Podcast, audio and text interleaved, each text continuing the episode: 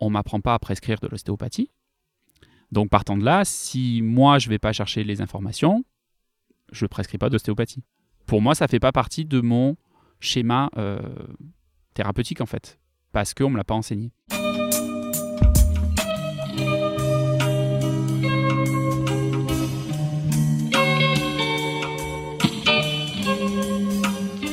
Bienvenue à tous sur Et surtout la santé, votre podcast lyonnais qui décortique des sujets de santé avec des spécialistes, qui décortique aussi la vie de sportifs professionnels et parfois de patients aux histoires extraordinaires.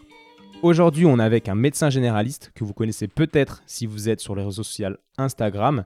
Il s'appelle Dr Flo et il utilise ce réseau pour euh, distiller ses conseils santé en lien avec sa pratique de médecin généraliste.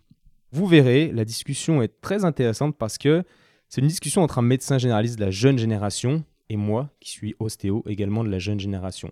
Donc même si on pense que nos liens sont croissants, grandissent avec le temps, vous verrez qu'on parle quand même un langage différent et que c'est assez compliqué de comprendre la vision de l'autre. Il va falloir travailler dans le futur si on veut optimiser notre communication et euh, notre collaboration, j'ai envie de dire. Parce que personnellement, je suis intimement persuadé que la prise en charge de nos patients dépend souvent de notre capacité à rentrer en lien avec d'autres thérapeutes et à effectuer un travail d'équipe. Donc je pense qu'on est tous d'accord sur ce sujet, mais il y a du boulot et cet épisode va vous prouver. En tout cas, ça a été extrêmement agréable pour moi de rencontrer Dr Flo. Euh, on a discuté en toute bienveillance, c'était super, vraiment. Si vous écoutez jusqu'à la fin, vous verrez qu'on aborde des cas cliniques. Donc je lui pose des cas cliniques et il me donne sa vision de médecin et vice-versa. Donc encore une fois, super intéressant. Je vous souhaite une bonne écoute et je remercie par avance ceux qui ont liké le podcast. Vous savez que ce projet me prend du temps, de l'énergie et, euh, qu'il est gratuit. Donc si vous voulez m'aider, bah, vous pouvez aller liker le podcast sur un iPhone, c'est-à-dire l'iPhone de votre compagne, par exemple, votre compagnon. Vous allez dans l'application podcast et vous cherchez surtout la santé et vous mettez 5 étoiles. Voilà, juste ça, ça m'aide énormément. Donc je vous remercie par avance et on se retrouve tout de suite avec Dr Flo. Bonjour, docteur Flo. Salut Étienne. Ça va? Ça va super. Un peu fatigué, comme toi, je crois. Ouais, on est tous les deux fatigués, donc on va essayer de faire un truc, euh, un truc bien. Mais il euh, faudra pas nous en vouloir si euh, notre cerveau n'est pas à 100 à l'heure. Mais ça va aller. Oui. Alors, pour commencer, la question classique qu'est-ce que tu dis aux gens quand tu les rencontres, quand tu les rencontres pardon, en soirée et qu'ils te demandent ce que tu fais dans la vie? Alors, euh, bah, moi, c'est pas très compliqué. Je leur dis que je suis médecin, donc euh, au moins l'avantage, c'est que ça parle à pas mal de monde. Euh, après, j'ai souvent la question qu'est-ce que tu fais comme. Enfin, tu es médecin, tu es quoi comme médecin? Donc, je suis médecin généraliste. Et là, généralement, vient la question mais tu veux pas faire une spécialité? Ah ouais, elle arrive comme ça Ouais, elle arrive en général comme ça, ou enfin pas, pas tout de suite, tout de suite, mais ça arrive très souvent qu'on me demande, mais tu veux pas faire une spécialité Donc ce à quoi je dois régulièrement répondre, ben en fait la médecine générale est une spécialité. C'est moi je trouve une des plus belles, mais parce que forcément c'est celle que j'ai choisie. Mais euh, c'est effectivement bien une spécialité. On n'est plus du tout dans le schéma de euh, tous les médecins sont généralistes et ceux qui veulent se spécialiser se spécialisent. Ça, ça fait quasiment 20 ans que ça n'existe plus. Maintenant, on est tous spécialistes et on fait tous un internat pour ça. Et donc, moi, je suis euh, médecin et donc spécialiste en médecine générale. Ok. Il y a des gens qui pensent que le, médecin euh, général, c'est celui qui n'a pas continué en fait et euh, qui s'est arrêté à médecin général et qui fait juste ça. Ouais, parce que c'était comme ça avant.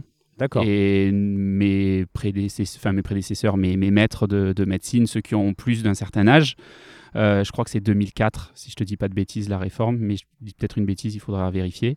Euh, avant, ça se passait comme ça. Tous les médecins étaient médecins généralistes à la base, et ceux qui voulaient faire un internat faisaient un internat et devenaient spécialistes dans la spécialité de leur choix en fonction de leur internat. Maintenant, depuis très longtemps, tous les étudiants en médecine font un internat et euh, choisissent leur spécialité dans l'internat. Et voilà, médecine générale, cardiologie, pneumologie, médecine du travail, tout ça, c'est des spécialités. Ok. Donc pour reprendre, on en a déjà parlé avec, euh, bah, avec Marine, je crois, l'orphelin dans le podcast, euh, je ne sais plus le numéro, mhm. euh, du parcours médecine. Donc tu as fait la première année que tu as passé, tu es allé jusqu'à la sixième année, donc l'externat, où tu as eu le concours. C'est ça. Pour ensuite choisir médecine générale à ce moment-là. C'est ça. ouais, donc la première année, donc moi je l'ai faite à Marseille. Mhm. Donc c'est ma fac euh, où je me suis fait, où je me suis formé. Euh, je l'ai faite en deux fois, comme beaucoup de monde. bon, euh, j'ai beaucoup de mes amis qui l'ont fait du premier coup, mais bon, euh, ils sont très très forts. Euh, moi, il m'a fallu deux ans, mais bon, j'ai réussi. Ensuite, effectivement, comme tu dis, l'externat, nous, il commence à partir de la quatrième année. Je sais que dans certaines facs de France, ça commence à partir de la troisième année. L'externat, c'est vraiment le moment où l'étudiant en médecine, le tout jeune, tout frais étudiant en médecine, commence à rentrer à l'hôpital, en fait. Euh, donc au début, c'est euh, des stages de quelques demi-journées par semaine de présence et d'observation. Euh, et petit à petit, on fait de plus en plus de présence à l'hôpital. Et parallèlement à ça, on a les cours à la fac et on prépare le gros concours de la sixième année, qui est le concours de l'internat, qui est passé par tous les étudiants en médecine de France en même temps, enfin pas au même endroit, mais en même temps, qui est ce qu'on appelle l'examen classant national, puisque en fait il y a un classement national de tous les étudiants. Moi, l'année où je l'ai passé, on était 8000, plus de 8000 à le passer, et en fonction du classement, ensuite on choisit effectivement donc son internat, c'est-à-dire la spécialité qu'on va faire pour le reste de notre vie et la ville sur le territoire français dans laquelle on va faire son internat. Donc en fait, c'est un, un petit examen qui détermine quand même beaucoup, beaucoup de choses dans une vie. Quoi, parce qu'un internat, ça dure entre 3 et 6 ans, selon les spécialités. Donc ça, voilà, ça, ça implique beaucoup de choses. Quoi. Ouais. Puis ça implique aussi le métier que tu vas faire euh, potentiellement toute ta vie derrière. Exactement. Donc tu as fait, en fait, tu testes différents services pendant l'externat. Ouais. Essaye de voir un petit peu ce qui te plaît. euh, Et puis ensuite, en fonction de ton classement, bah, tu choisis euh, la spécialité déjà que, que tu obtiens avec ton classement. C'est Parce que ça. le mec qui arrive dernier et qui veut faire chirurgien, il prend ce qui reste en fait. En fait, c'est celui qui arrive premier choisi. Il y a chaque année, euh, ça c'est le ministère qui le détermine, tant de places dans telle spécialité, dans telle ville. Et il y a un grand tableau, il y a de la place pour tout le monde. Mais la question, c'est de savoir où est-ce qu'il y a de la place pour toi en fonction de ton classement. Donc, euh, si les deux premiers choisissent les deux seules places de, mettons, chirurgie plastique euh, à Paris euh, 7, ben, le troisième euh, n'a pas un classement suffisant pour faire chirurgien plastique à Paris 7. qui le là, faire à je- Lyon, quoi. Voilà, je sais pas, à Lyon ou ailleurs. Chez les campagnards. Donc je schématise beaucoup, mais il y a beaucoup de hum, drames qui se jouent euh, à la fin de ce concours-là, parce que euh, quelqu'un qui est destiné, qui dédie sa vie par exemple à faire de la pédiatrie et qui n'a pas le classement nécessaire pour être pédiatre, va se retrouver à devoir faire autre chose. Quoi. tu peux pas refaire. Tu peux refaire, il faut repasser toute l'année, il faut une dérogation, il faut repasser le concours, il faut que la dérogation soit acceptée. On est plus euh, en tenté de faire avancer les étudiants en médecine pour les faire sortir pour avoir des médecins diplômés que de les faire stagner. Quoi, hein. Donc euh, on peut toujours refaire. Après, on a ce qu'on appelle un droit au remords. Le droit au remords, c'est après avoir fait ton choix, tu as, si je te dis pas de bêtises, un an et demi pendant lesquels tu as le droit de dire Ah ben en fait, je me suis trompé, j'aimerais bien faire autre chose que ce que j'ai choisi. Et en général, c'est accepté à condition que le choix que tu veux faire était possible au moment où tu as fait ton choix. Hmm. Si tu n'étais pas bien classé pour faire cardiologue, mais que tu te dis ben en fait, je veux faire cardiologue, on va te dire Mais Coco, tu n'étais pas bien classé, donc tu peux pas faire cardiologue. Ouais, Voilà. Sinon, ce serait un peu facile. Voilà, c'est logique quoi. Hmm, je comprends. Et donc, toi, tu voulais faire généraliste. Depuis que j'ai 11 ans. Waouh, pourquoi? Ouais. Euh, c'est une anecdote toute bête. C'est une, c'est une vraie. Alors, moi, j'aime bien le mot de vocation, même s'il est un peu désuet, mais c'est une vraie vocation qui est née sur un truc tout bête. Euh, J'avais 11 ans, euh, c'était les vacances d'hiver. Et tous les hivers, avec mon père et ma sœur, on allait au ski. C'était la tradition de la famille. Ma mère venait jamais, mais avec mon père et ma sœur, on allait au ski tous les hivers. Et là, l'hiver, la veille ou l'avant-veille de notre départ annuel au ski, j'attrape une gastroentérite. Et donc la catastrophe, ma mère me dit, si tu es malade, tu n'iras pas au ski avec euh, ton père et ta sœur. Donc moi, c'était l'horreur dans ma tête. Et ma mère me dit, on fait venir le médecin. Donc le médecin du village, j'habitais dans un village à 3000 habitants, le médecin du village est arrivé avec son 4x4, je me rappelle encore du 4x4, de sa mallette, enfin, je me rappelle de tout. Euh, il sort, il vient, il m'examine, il regarde ma mère, euh, il dit à ma mère, euh, pas de problème, il pourra aller au ski. Et là, ma mère a été rassurée et je suis parti au ski. Et dans ma tête, ce type, c'était mais euh, le, Le héros de la le héros de la journée quoi. Et je me suis dit, il a un boulot trop cool, il est pas derrière un bureau, il est dans son 4x4, il a sa mallette, il va chez les gens, il sourit et, et voilà, c'est comme ça que est née mon, mon envie. Donc, toi, tu souris. Moi, je- j'essaye de sourire. C'est ce que je remarque euh, depuis le début. C'est vachement cool, super agréable. Et euh, en fait, tu aurais pu faire ostéo. Si tu t'étais fait, t'étais fait un torticolis et que c'était un ostéo qui t'est venu, Ouais. ça aurait pu. euh, c'est ouais. marrant, une petite anecdote comme ça qui, ouais. qui forge ta une destinée. Bon, Ouais, alors 30 ans, est-ce mais- que euh, la vocation serait venue sur une autre euh, chose, euh, quoi qu'il arrive? Je sais pas. Je sais pas, pas. sûr. T'aurais peut-être euh, fait mal et ça t'aurait dégoûté. Ouais, peut-être. si ça se trouve, il m'au- il m'aurait dit il peut pas aller au, au- au ski, Ah. je me serais retrouvé. Une semaine de repos, là, comptable. obligatoire.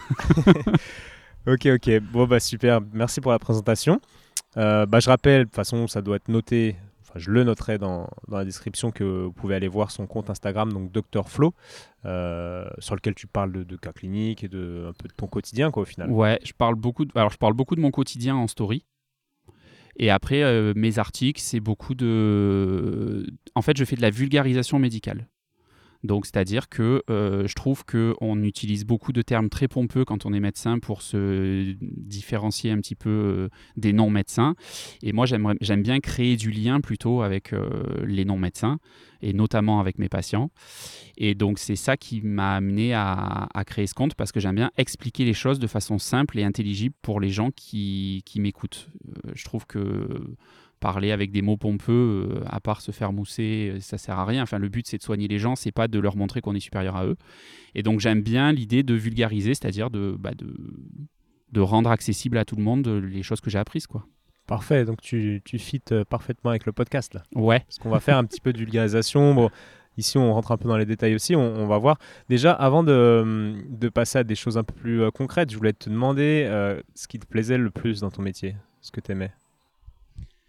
Alors, euh, ce qui m'a motivé et ce qui intuitivement, je me disais avant de faire ça que ça allait me plaire, c'était d'aider les gens.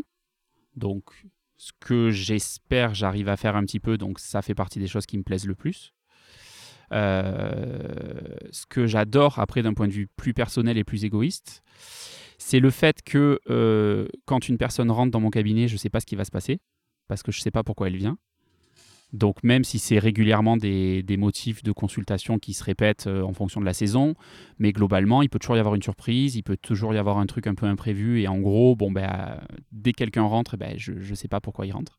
Ça, ça me plaît beaucoup. Et ce qui me plaît beaucoup, c'est dans le choix de l'exercice libéral, c'est de pouvoir organiser ma vie euh, et mon travail comme, euh, comme je l'entends, de ne pas avoir de patron, de pas avoir... euh, voilà, ça c'est pour mes, mes, petites, euh, mes petits plaisirs plus personnels, quoi, plus égoïstes. Petit besoin de, de liberté. voilà. Mais parce que ça, c'est vrai qu'aujourd'hui, les patients le disent. hein, les médecins, aujourd'hui, ils travaillent plus. Moi, dans la maison médicale où je suis, il y y a cinq ou six médecins qui.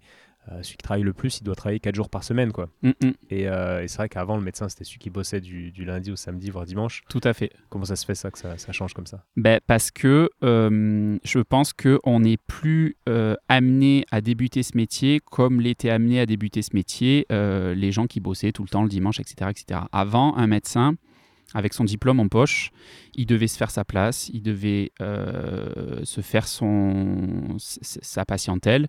Il y, avait des médecins qui euh, n'arrivaient pas à vivre euh, à une époque. hein, parce que on avait moins recours à la médecine, il y avait peut-être plus de médecins. Suite au baby boom, il y a eu énormément de médecins qui sont, qui sont arrivés. La sélection était moins drastique à l'entrée. Et du coup, les gens devaient se battre un petit peu pour réussir à avoir une bonne patientèle, pour réussir à avoir un cabinet qui tourne et pour réussir à faire vivre euh, leur famille. Aujourd'hui, on est un peu des enfants gâtés de la médecine, nous les jeunes, parce qu'on arrive dans un contexte où on nous dit partout que on est en manque de médecins, qu'il y a du boulot partout et que euh, de toute façon, on, on nous veut, on nous veut, on nous veut. Et, euh, et je pense que ma génération, on est de plus en plus à, avoir ce confort-là de ne pas être inquiet par rapport à notre euh, activité et, d'avoir ce luxe de vouloir euh, avoir une vie privée à côté de notre vie professionnelle. Ce qui au final, je pense, est une bonne chose pour, pour la santé des médecins en France, parce que c'est quand même important, je pense, d'avoir un équilibre à côté de son travail et de ne pas être dévoué 100% euh, en permanence à son boulot. Mais ça implique par contre euh, des modifications euh, dans l'organisation de la santé du système de soins en ville qui sont en train d'é- d'évoluer, qui sont en train de s'opérer. parce que effectivement, le médecin qui est disponible jour et nuit du lundi au dimanche, maintenant, ça, ça n'existe quasiment plus, quoi. Enfin, en Et, quand. euh, bah, Excuse-moi, je te coupe. Mais Ouais, ouais, vas-y, c'est- vas-y. C'est clair que ça existe euh, plus, je pense. En tout cas, pas dans la nouvelle génération qui Mm. arrive. Et, euh, et quand quelqu'un. euh, Enfin, peut-être qu'on te l'a jamais dit, mais si un, si un mec te dit Ouais, putain, moi je bosse euh, du lundi au samedi, un artisan par exemple, ouais. euh, j'ai besoin de vous que, que vous soyez disponible parce qu'il manque de médecins du coup. Mhm. Euh, et et il, il doit se dire, ce mec, il a peut-être raison, que si vous bossiez tous 5 ou 6 jours par semaine comme lui, bah, il manquerait pas de médecin en fait. Et il n'y aurait pas besoin d'attendre une semaine euh, pour que sa petite fille voie quelqu'un. Et euh, bref, c'est pas un devoir en fait en tant que médecin de bosser plus et d'assumer. euh, il y a un devoir de d'assumer euh, en fait quelque chose qui s'appelle la permanence de soins, c'est-à-dire qu'il y a des horaires qui sont définis par les agences régionales de santé comme étant des horaires ouvrables. Donc c'est de 8h30 à 18h30. Donc là, c'est les cabinets qui sont ouverts de, 10 de 8h30 à 18h30. Donc théoriquement, on peut, enfin on peut, euh, théoriquement, on est censé être ouvert de 8h30 à 18h30 en ville. Après, en pratique, ça se fait pas forcément. Il n'y a pas de contrôle, donc les gens font un peu comme ils veulent. Et après, il y a une permanence de soins qui doit être assurée euh, de 18h30 à minuit, de minuit à 8h30 du, du, matin. Et en fait, ça s'organise ben, en- un peu comme on peut sur les territoires. Donc, il y a des médecins qui se rassemblent et qui font des tours de garde. Donc, c'est-à-dire, euh, tel soir c'est toi, tel soir c'est moi, tel soir c'est. Voilà. Euh, Il y a des structures privées qui s'implantent, comme SOS Médecins, comme euh, des choses comme ça. Et il y a les maisons médicales qui, se, qui, sont là aussi, qui parfois ont des horaires un peu plus élargis, etc. Et c'est un vrai enjeu de santé publique, en fait, de maintenir une permanence de soins euh, effective et efficace sur tout le territoire français. Sauf que bah, y a de plus en plus de mal parce qu'on est une profession quand même libérale, donc euh, c'est difficile d'imposer euh, des rythmes de travail à un libéral, quoi. Euh, un artisan qui va, comme tu me disais comme exemple, qui va travailler parce qu'il a besoin de travailler, ça s'entend. Et forcément, il va avoir des horaires très très larges parce qu'il est libéral et qu'il est conscient qu'il a des charges et qu'il a des etc etc etc. Un médecin, malheureusement, enfin malheureusement, oui, malheureusement, c'est pas, il, il va pas faire des plages plus étendues. Alors, il peut faire des plages plus étendues pour avoir euh, pour avoir plus d'argent, pour gagner plus, etc. Mais avec des horaires classiques de boulot, un cabinet de médecine générale, financièrement, c'est viable. Donc après, euh, ça laisse la possibilité aux médecins de, de se dire, bah, moi je gagne un peu moins et je travaille un peu moins et, euh, et j'ai le droit parce que je suis libéral. Donc c'est contestable et critiquable, mais voilà. Ouais, non, mais ça se comprend fait- parfaitement. Bah, nous, en ostéo, on fait pareil. hein. Des ostéos qui travaillent du lundi au samedi, il n'y en a plus beaucoup. Maintenant, ils, Ouais. font, ils font des podcasts euh, et de la télé, les ostéos. ok, ok. Je te jure. Alors, du coup, Ils vous Bah- soignent à travers les micros. ouais, on fait du, on fait du mieux qu'on peut. quoi. Euh, bah, moi, je voulais profiter d'être avec toi pour réfléchir ensemble sur euh, différentes problématiques que, que, que- que moi et, et mes euh, compères, on va dire, on, on a avec les médecins et ça va être super intéressant d'en parler. Ah, je pense que vous êtes une spécialité qui est parmi celles qui doivent avoir le plus de problématiques avec les, les médecins généralistes. On pourra en revenir Je pense, ouais. sur les, les raisons de... Je dirais pas la rupture, parce que pour dire rupture, il faut qu'il y ait une union avant, je pense, mais du manque un peu d'union entre le, le- le généraliste et l'ostéo. Je pense que c'est de, de ça que tu vas me, tu vas me parler. Bah, J'avais plein d'idées, mais, Ouais. mais pas forcément d'ordre, hein, comme d'hab, donc on peut parler de ça. Va- D'après toi, quelle est ta, ta- ta vision sur les origines de, de ce manque d'union, peut-être qu'on voit parfois? Le, le truc qu'il faut comprendre, c'est que nous, on a une formation qui est euh, faite euh, de façon la plus homogène possible. Alors c'est impossible d'être complètement homogène, mais de façon la plus homogène possible, et qui est faite par euh, l'université française, donc par le ministère, donc qui est quelque chose qui est assez voilà, homogène. Euh, le concours de sixième année, c'est le même pour tout le monde. Il est basé à partir de bouquins qui sont édités et qui sont universels à tous les gens qui vont passer ce concours en France. Enfin voilà, on a un truc qui est très lissé, qui est très. euh, on essaye d'être au maximum tous les médecins français, d'avoir au moins la même formation théorique principale. Et cette formation théorique principale, elle va découler du ministère de la Santé, euh, qui, va nous, qui va être responsable qui va être en charge de notre formation. Et t'es pas sans savoir, t'es pas sans savoir euh, que ta profession d'ostéopathe n'est pas euh, reconnu, il n'est pas remboursé par la sécurité sociale. Et à ce titre-là, comme d'autres spécialités, comme d'autres formations, je pense notamment à l'homéopathie, en plus de ne pas être reconnue et remboursée par la Sécu, elle n'est pas enseignée en faculté de médecine. En fait, moi, j'ai eu zéro cours sur l'ostéopathie dans ma formation. Zéro. Aucune ouverture, rien du tout. Donc, partant de là, euh, on ne m'apprend pas à prescrire de l'ostéopathie. Donc, partant de là, si moi, je ne vais pas chercher les informations, je ne prescris pas d'ostéopathie. Tu vois ce que je veux dire? Je... Ouais, je vois très bien. Pour moi, ça ne fait pas partie de mon schéma euh, thérapeutique, en fait, parce qu'on ne me l'a pas enseigné. Alors après, on est chacun... Ça, c'est pour la formation initiale. Après, on a une formation continue où on peut faire des diplômes, on peut s'ouvrir, on peut machin. Il y a des médecins qui sont ostéopathes parce qu'ils ont fait la démarche eux-mêmes d'aller se former, d'aller apprendre comment ça marche et ce que c'est. Et donc forcément, ils sont plus ouverts à cette pratique-là. Mais il y a un grand, grand nombre de mes confrères qui, du coup, ne font pas cette démarche, n'y sont pas ouverts. Et même, j'ai, moi, on m'a transmis des choses pendant ma formation. Euh, en dehors de la fac, on m'a transmis des choses sur le terrain, et, euh, on, entend des, on entend des choses euh, pas très euh, sympathiques envers des ostéopathes, envers les ostéopathes. Donc c'est vrai que... De la part des patients? De la part des médecins. Ah. De la part de mes médecins.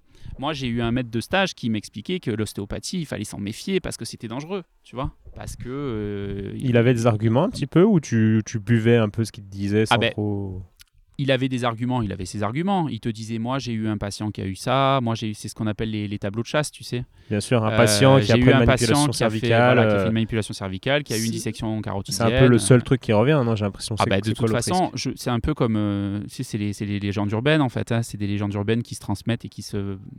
Il y a une, forte euh, tradition de transmission orale dans mon métier.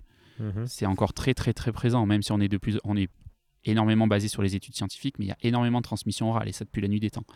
Et donc les légendes urbaines, elles, elles se répandent, et moi je l'ai entendu pendant ma formation, donc quand tu es un jeune étudiant, que tu te fais former et que tu entends des choses comme ça, bah, tu, ça, te fait réfléchir, t'as pas le pendant. Quoi. As... Ou ça t'empêche de réfléchir. Ou ça t'empêche de réfléchir. Tu as ton maître qui te dit ça, tu le prends comme tu le prends. Quoi. Après, euh, Ok. Et euh, bah toi, est-ce que tu penses que c'est dangereux du coup maintenant que tu t'es peut-être un peu ouvert ben, Je commence à m'ouvrir en fait. Euh, moi, je suis jeune, hein, ça fait pas longtemps que je suis diplômé. Combien de temps du coup Ça fait trois ans que je suis diplômé. J'ai 30 ans.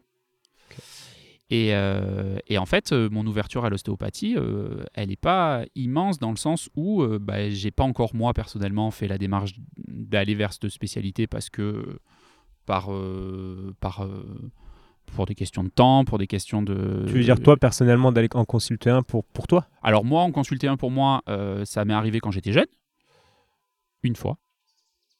Ça n'a pas été euh, une. Il t'a moins marqué que, que, que le médecin. Il m'a moins marqué que le médecin. Bah oui, parce qu'en fait, euh, j'ai un souvenir. Alors après, j'en sais rien. C'était, j'avais 15 ans, donc c'était il y a 15 ans, tu vois. Donc l'ostéopathie n'était aussi pas la même certainement qu'aujourd'hui. Enfin, ça, après, tu pourras me le dire. Je pense que ça évolue beaucoup.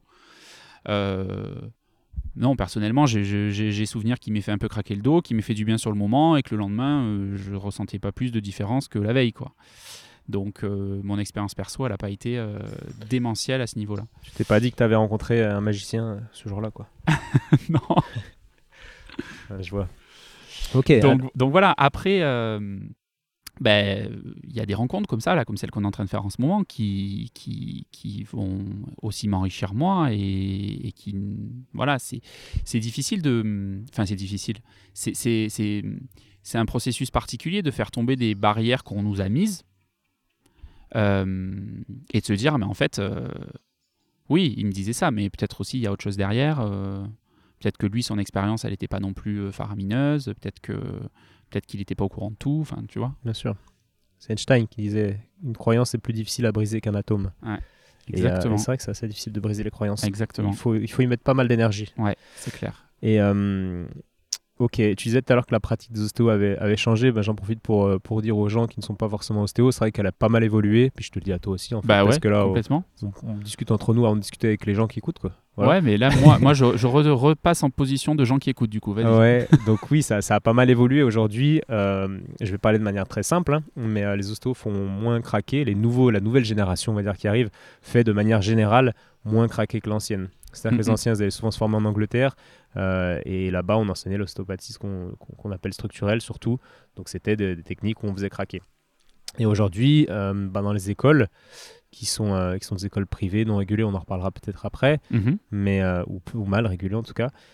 Et on enseigne du viscéral, du crânien, etc. Ce qui fait que tous les, les étudiants, les ostéos qui n'ont pas cette sensibilité euh, euh, particulière qui fait qu'on qu'on peut faire craquer et qu'on est bon, parce que tout le monde n'est pas bon dans ces techniques-là, ben, ils vont se diriger vers d'autres techniques plus douces, type euh, fasciathérapie, entre guillemets, enfin technique de fascia, de soft tissue, comme disent les Anglais, technique crânienne, viscérale, ce qui fait que, bref, au final, on est beaucoup moins euh, agressif, on va dire, c'est pas Mhm. le bon mot, mais tu comprends ce que je veux dire ouais, tout à fait. euh, avec nos techniques et, et avec les patients. Ce qui fait que les expériences des patients euh, que tu as pu entendre, les gens qui t'ont dit oh, il m'a fait craquer dans tous les sens, j'ai encore plus mal avant qu'après. Bah, Aujourd'hui, il faut vraiment tomber. Enfin, c'est c'est assez rare hein, de d'avoir Ouais. ce genre d'expérience. quoi. Ouais. Ouais. On a, j'ai beaucoup les, les retours des patients, moi, du coup, quand euh, je les ai. Euh, c'est vraiment très partagé. J'ai des retours de patients qui me disent euh, Je suis allé voir tel euh, ostéo, bon, il m'a manipulé, mais voilà. Et j'ai beaucoup de patients qui me disent Mais mon ostéo, je peux plus m'en passer. C'est- Dès que j'ai un truc, je vais le voir, c'est génial. c'est, c'est- du coup, ça, c'est vrai que ça interroge pas mal, quoi.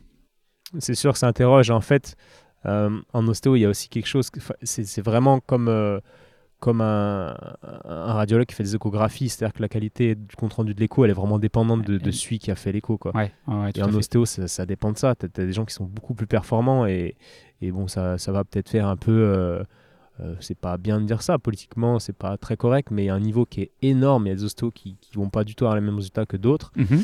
Et, euh, et, puis, et puis, suivant euh, la forme que tu as, tu vois, là aujourd'hui, je suis super fatigué. Là, je serais mauvais en séance, c'est Ouais. sûr. Donc, ça dépend de plein de choses. Et du coup, c'est assez difficile de juger euh, l'ostéopathie. On va essayer de dire l'ostéopathie, l'ostéopathie, mais elle est dépendante de qui tu vas voir, au moment où tu vas le voir. De... Enfin, il y a vraiment beaucoup sûr. de facteurs qui Mais, en compte. mais en fait, c'est comme ça dans toutes les spécialités. Enfin, je veux dire, euh, tu vas voir un psychologue, euh, s'il n'est pas bien dans ses baskets au moment où tu vas le voir, il va être plus ou moins efficace, il va avoir une approche qui va peut-être plus te convenir. C'est Un un, exemple psychologue, parmi oui. d'autres. Mais si tu vas voir un médecin et que tu dis que tu as mal au dos, bah, il n'a pas 15 000 choix, quoi. Qu'il soit fatigué ou pas, et ça va pas lui empêcher de, de prescrire un petit médicament. Et sûr. une- Mais voilà. ton médecin, il peut être plus à jour, il peut avoir une euh, sensibilité à certaines techniques, il peut avoir...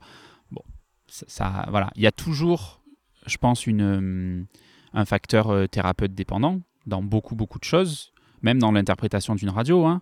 Euh, souvent, moi, pendant mes gardes aux urgences, euh, on se mettait à plusieurs pour interpréter une radio parce que euh, moi, là, je vois un petit trait de fracture. Qu'est-ce que tu en penses Oh, c'est peut-être un artefact, on n'est pas très sûr, on va demander au radiologue. Ça reste, pour moi, le soin, ça reste quelque chose qui doit être. c'est- bizarre de dire ça parce que je, suis médecin généraliste libéral, mais ça reste une discipline de groupe, quoi. hein.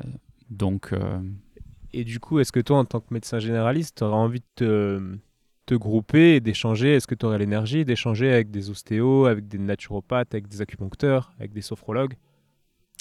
Le problème, euh, alors je, je vais parler d'un truc que je connais pas encore parce que pour l'instant moi je suis remplaçant, on l'a pas encore euh, évoqué je crois. Non Je suis pas On installé. hein, Ouais, pas, de, pas de règles. Il n'y a pas de règle. je suis pas encore installé dans mon cabinet moi. Pour l'instant je suis remplaçant, donc en fait je suis un peu un intérimaire en gros, mais sans boîte d'intérim. Donc euh, je vais de cabinet en cabinet, et je m'adapte un peu à ce qui se passe. Du coup, euh, parler de l'organisation euh, en profondeur d'un cabinet, je ne vais pas être le mieux placé parce que bah, pour l'instant, euh, j'ai pas encore mon cabinet. C'est sûr que intuitivement, tu as envie de discuter.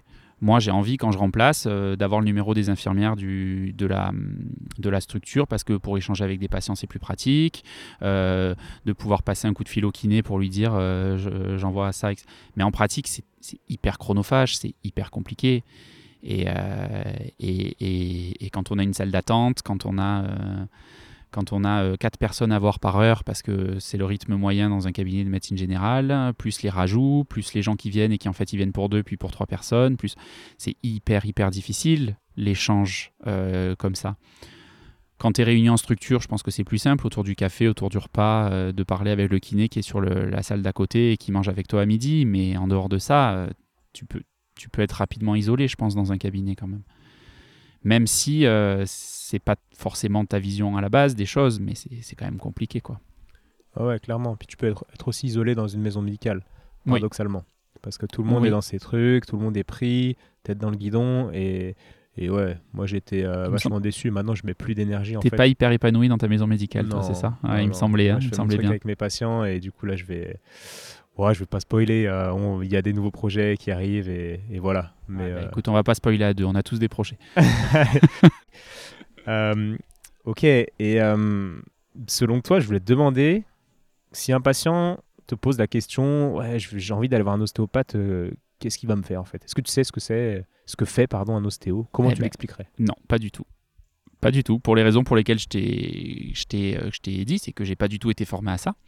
Donc, euh, quand les gens me disent euh, Est-ce que vous pensez que je dois aller voir un ostéo Je suis un peu embêté, du coup. Donc tu dis quoi? Bah, je, dis, euh, je dis toujours aux gens de, de ne pas se priver d'une thérapeutique, quelle qu'elle soit, qui pourrait leur faire du bien, quoi qu'il arrive. Que ça soit l'ostéo, que ça soit une autre thérapeutique que je maîtrise pas forcément. Après, je me dis, je, je-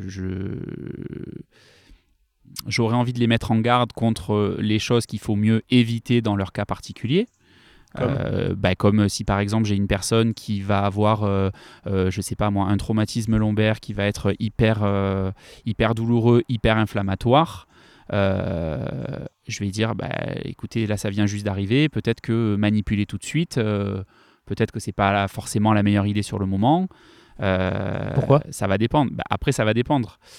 Euh, parce que selon comment tu manipules une articulation qui va être lésée, qui va être inflammée, qui va être touchée, sur laquelle il va y avoir une contusion ou une chose comme ça, euh, moi, la chose que j'ai en tête, c'est premièrement ne pas nuire. C'est une des premières choses qu'on apprend en, en Primum médecine. non nocere. Primum non nocere. premièrement, ne pas nuire en latin. C'est notre première leçon, première année de voilà. Donc, quand on connaît pas, on a peur de ce qu'on connaît pas. C'est normal. C'est une réaction humaine, je pense. Donc, quand on, propose, quand on parle d'une thérapeutique que je maîtrise pas, les premières choses que je vais me demander, c'est est-ce que ça va pas être plus nuisible que bénéfique? Après, bon, ben, c'est. Je pense que les, thérapeutes et les ostéopathes, après tu me contredi- contrediras si, si c'est le cas, mais je pense que vous avez. euh, vous êtes formé pour justement éviter de nuire euh, en premier, que vous Ah êtes. non, non, euh, nous, voilà. on, nous on nuit en fait. Évidemment. Vous cherchez à faire du mal en premier. non, non, non. Mais voilà, Euh, c'est peut-être la peur qui va me me m'éviter de trop conseiller sur les sujets que je connais pas. Mais par contre, la raison va toujours me dire de pas être radical, quoi, Euh, de ne pas fermer les gens parce que moi je connais pas la, pratique. C'est pas parce que moi je connais pas et que je maîtrise pas que ça peut pas procurer du bien à la personne qui est en face de moi, quoi. Et, vu que euh, vu que tu travailles pas tous les jours, que tu as un peu de temps, est-ce que tu comptes, euh, toi, aller consulter un ostéo, sachant qu'il y a peut-être 80% de tes patients qui vont chez l'ostéo, peut-être pas 80, 60, je connais pas les chiffres, mais tu auras envie d'y aller ou tu, préfères euh, ben, ne pas y aller quoi Ouais, bah, spontanément, jusqu'à maintenant, je préférais ne pas y aller, Ouais. pour être tout Là, à fait plus honnête. le choix après ce podcast. Là, j'ai plus le choix, je suis obligé. Ah ouais, mais bon, euh, remarque les trains jusqu'à Lyon, ça va, c'est rapide. Eh, maintenant. plein le TGV, là, c'est rapide. Il va falloir que je monte. Euh, voilà, il y a toujours ce, ce côté-là. C'est consulter un ostéo, c'est consulter un bon ostéo. Bon, voilà. Euh, j'ai consulté un ostéo il y a pas longtemps. C'était pas pour moi, c'était pour ma fille. Voilà. Petite petite remarque sur le bon ostéo avant que j'oublie. Euh, en fait, il n'y a pas de, de bon ou mauvais ostéo. Ouais. Je vais pas, je vais pas faire la tirade du, du mec dans, dans Astérix, mais euh, un ostéo pourrait. peut être bon. Tu vois, moi, je peux être très bon pour quelqu'un et très mauvais pour un autre. Ouais. Et euh, il y a des ostéos qui sont globalement meilleurs que d'autres, ça c'est sûr. Mais encore une fois, c'est assez difficile de généraliser. Lui, il est bon, lui, il est pas bon. Ouais, tout à fait. Je vois ce tu que tu veux dire. ça dépend beaucoup de Je facteurs. vois ce que tu veux dire. ouais. et- et voilà.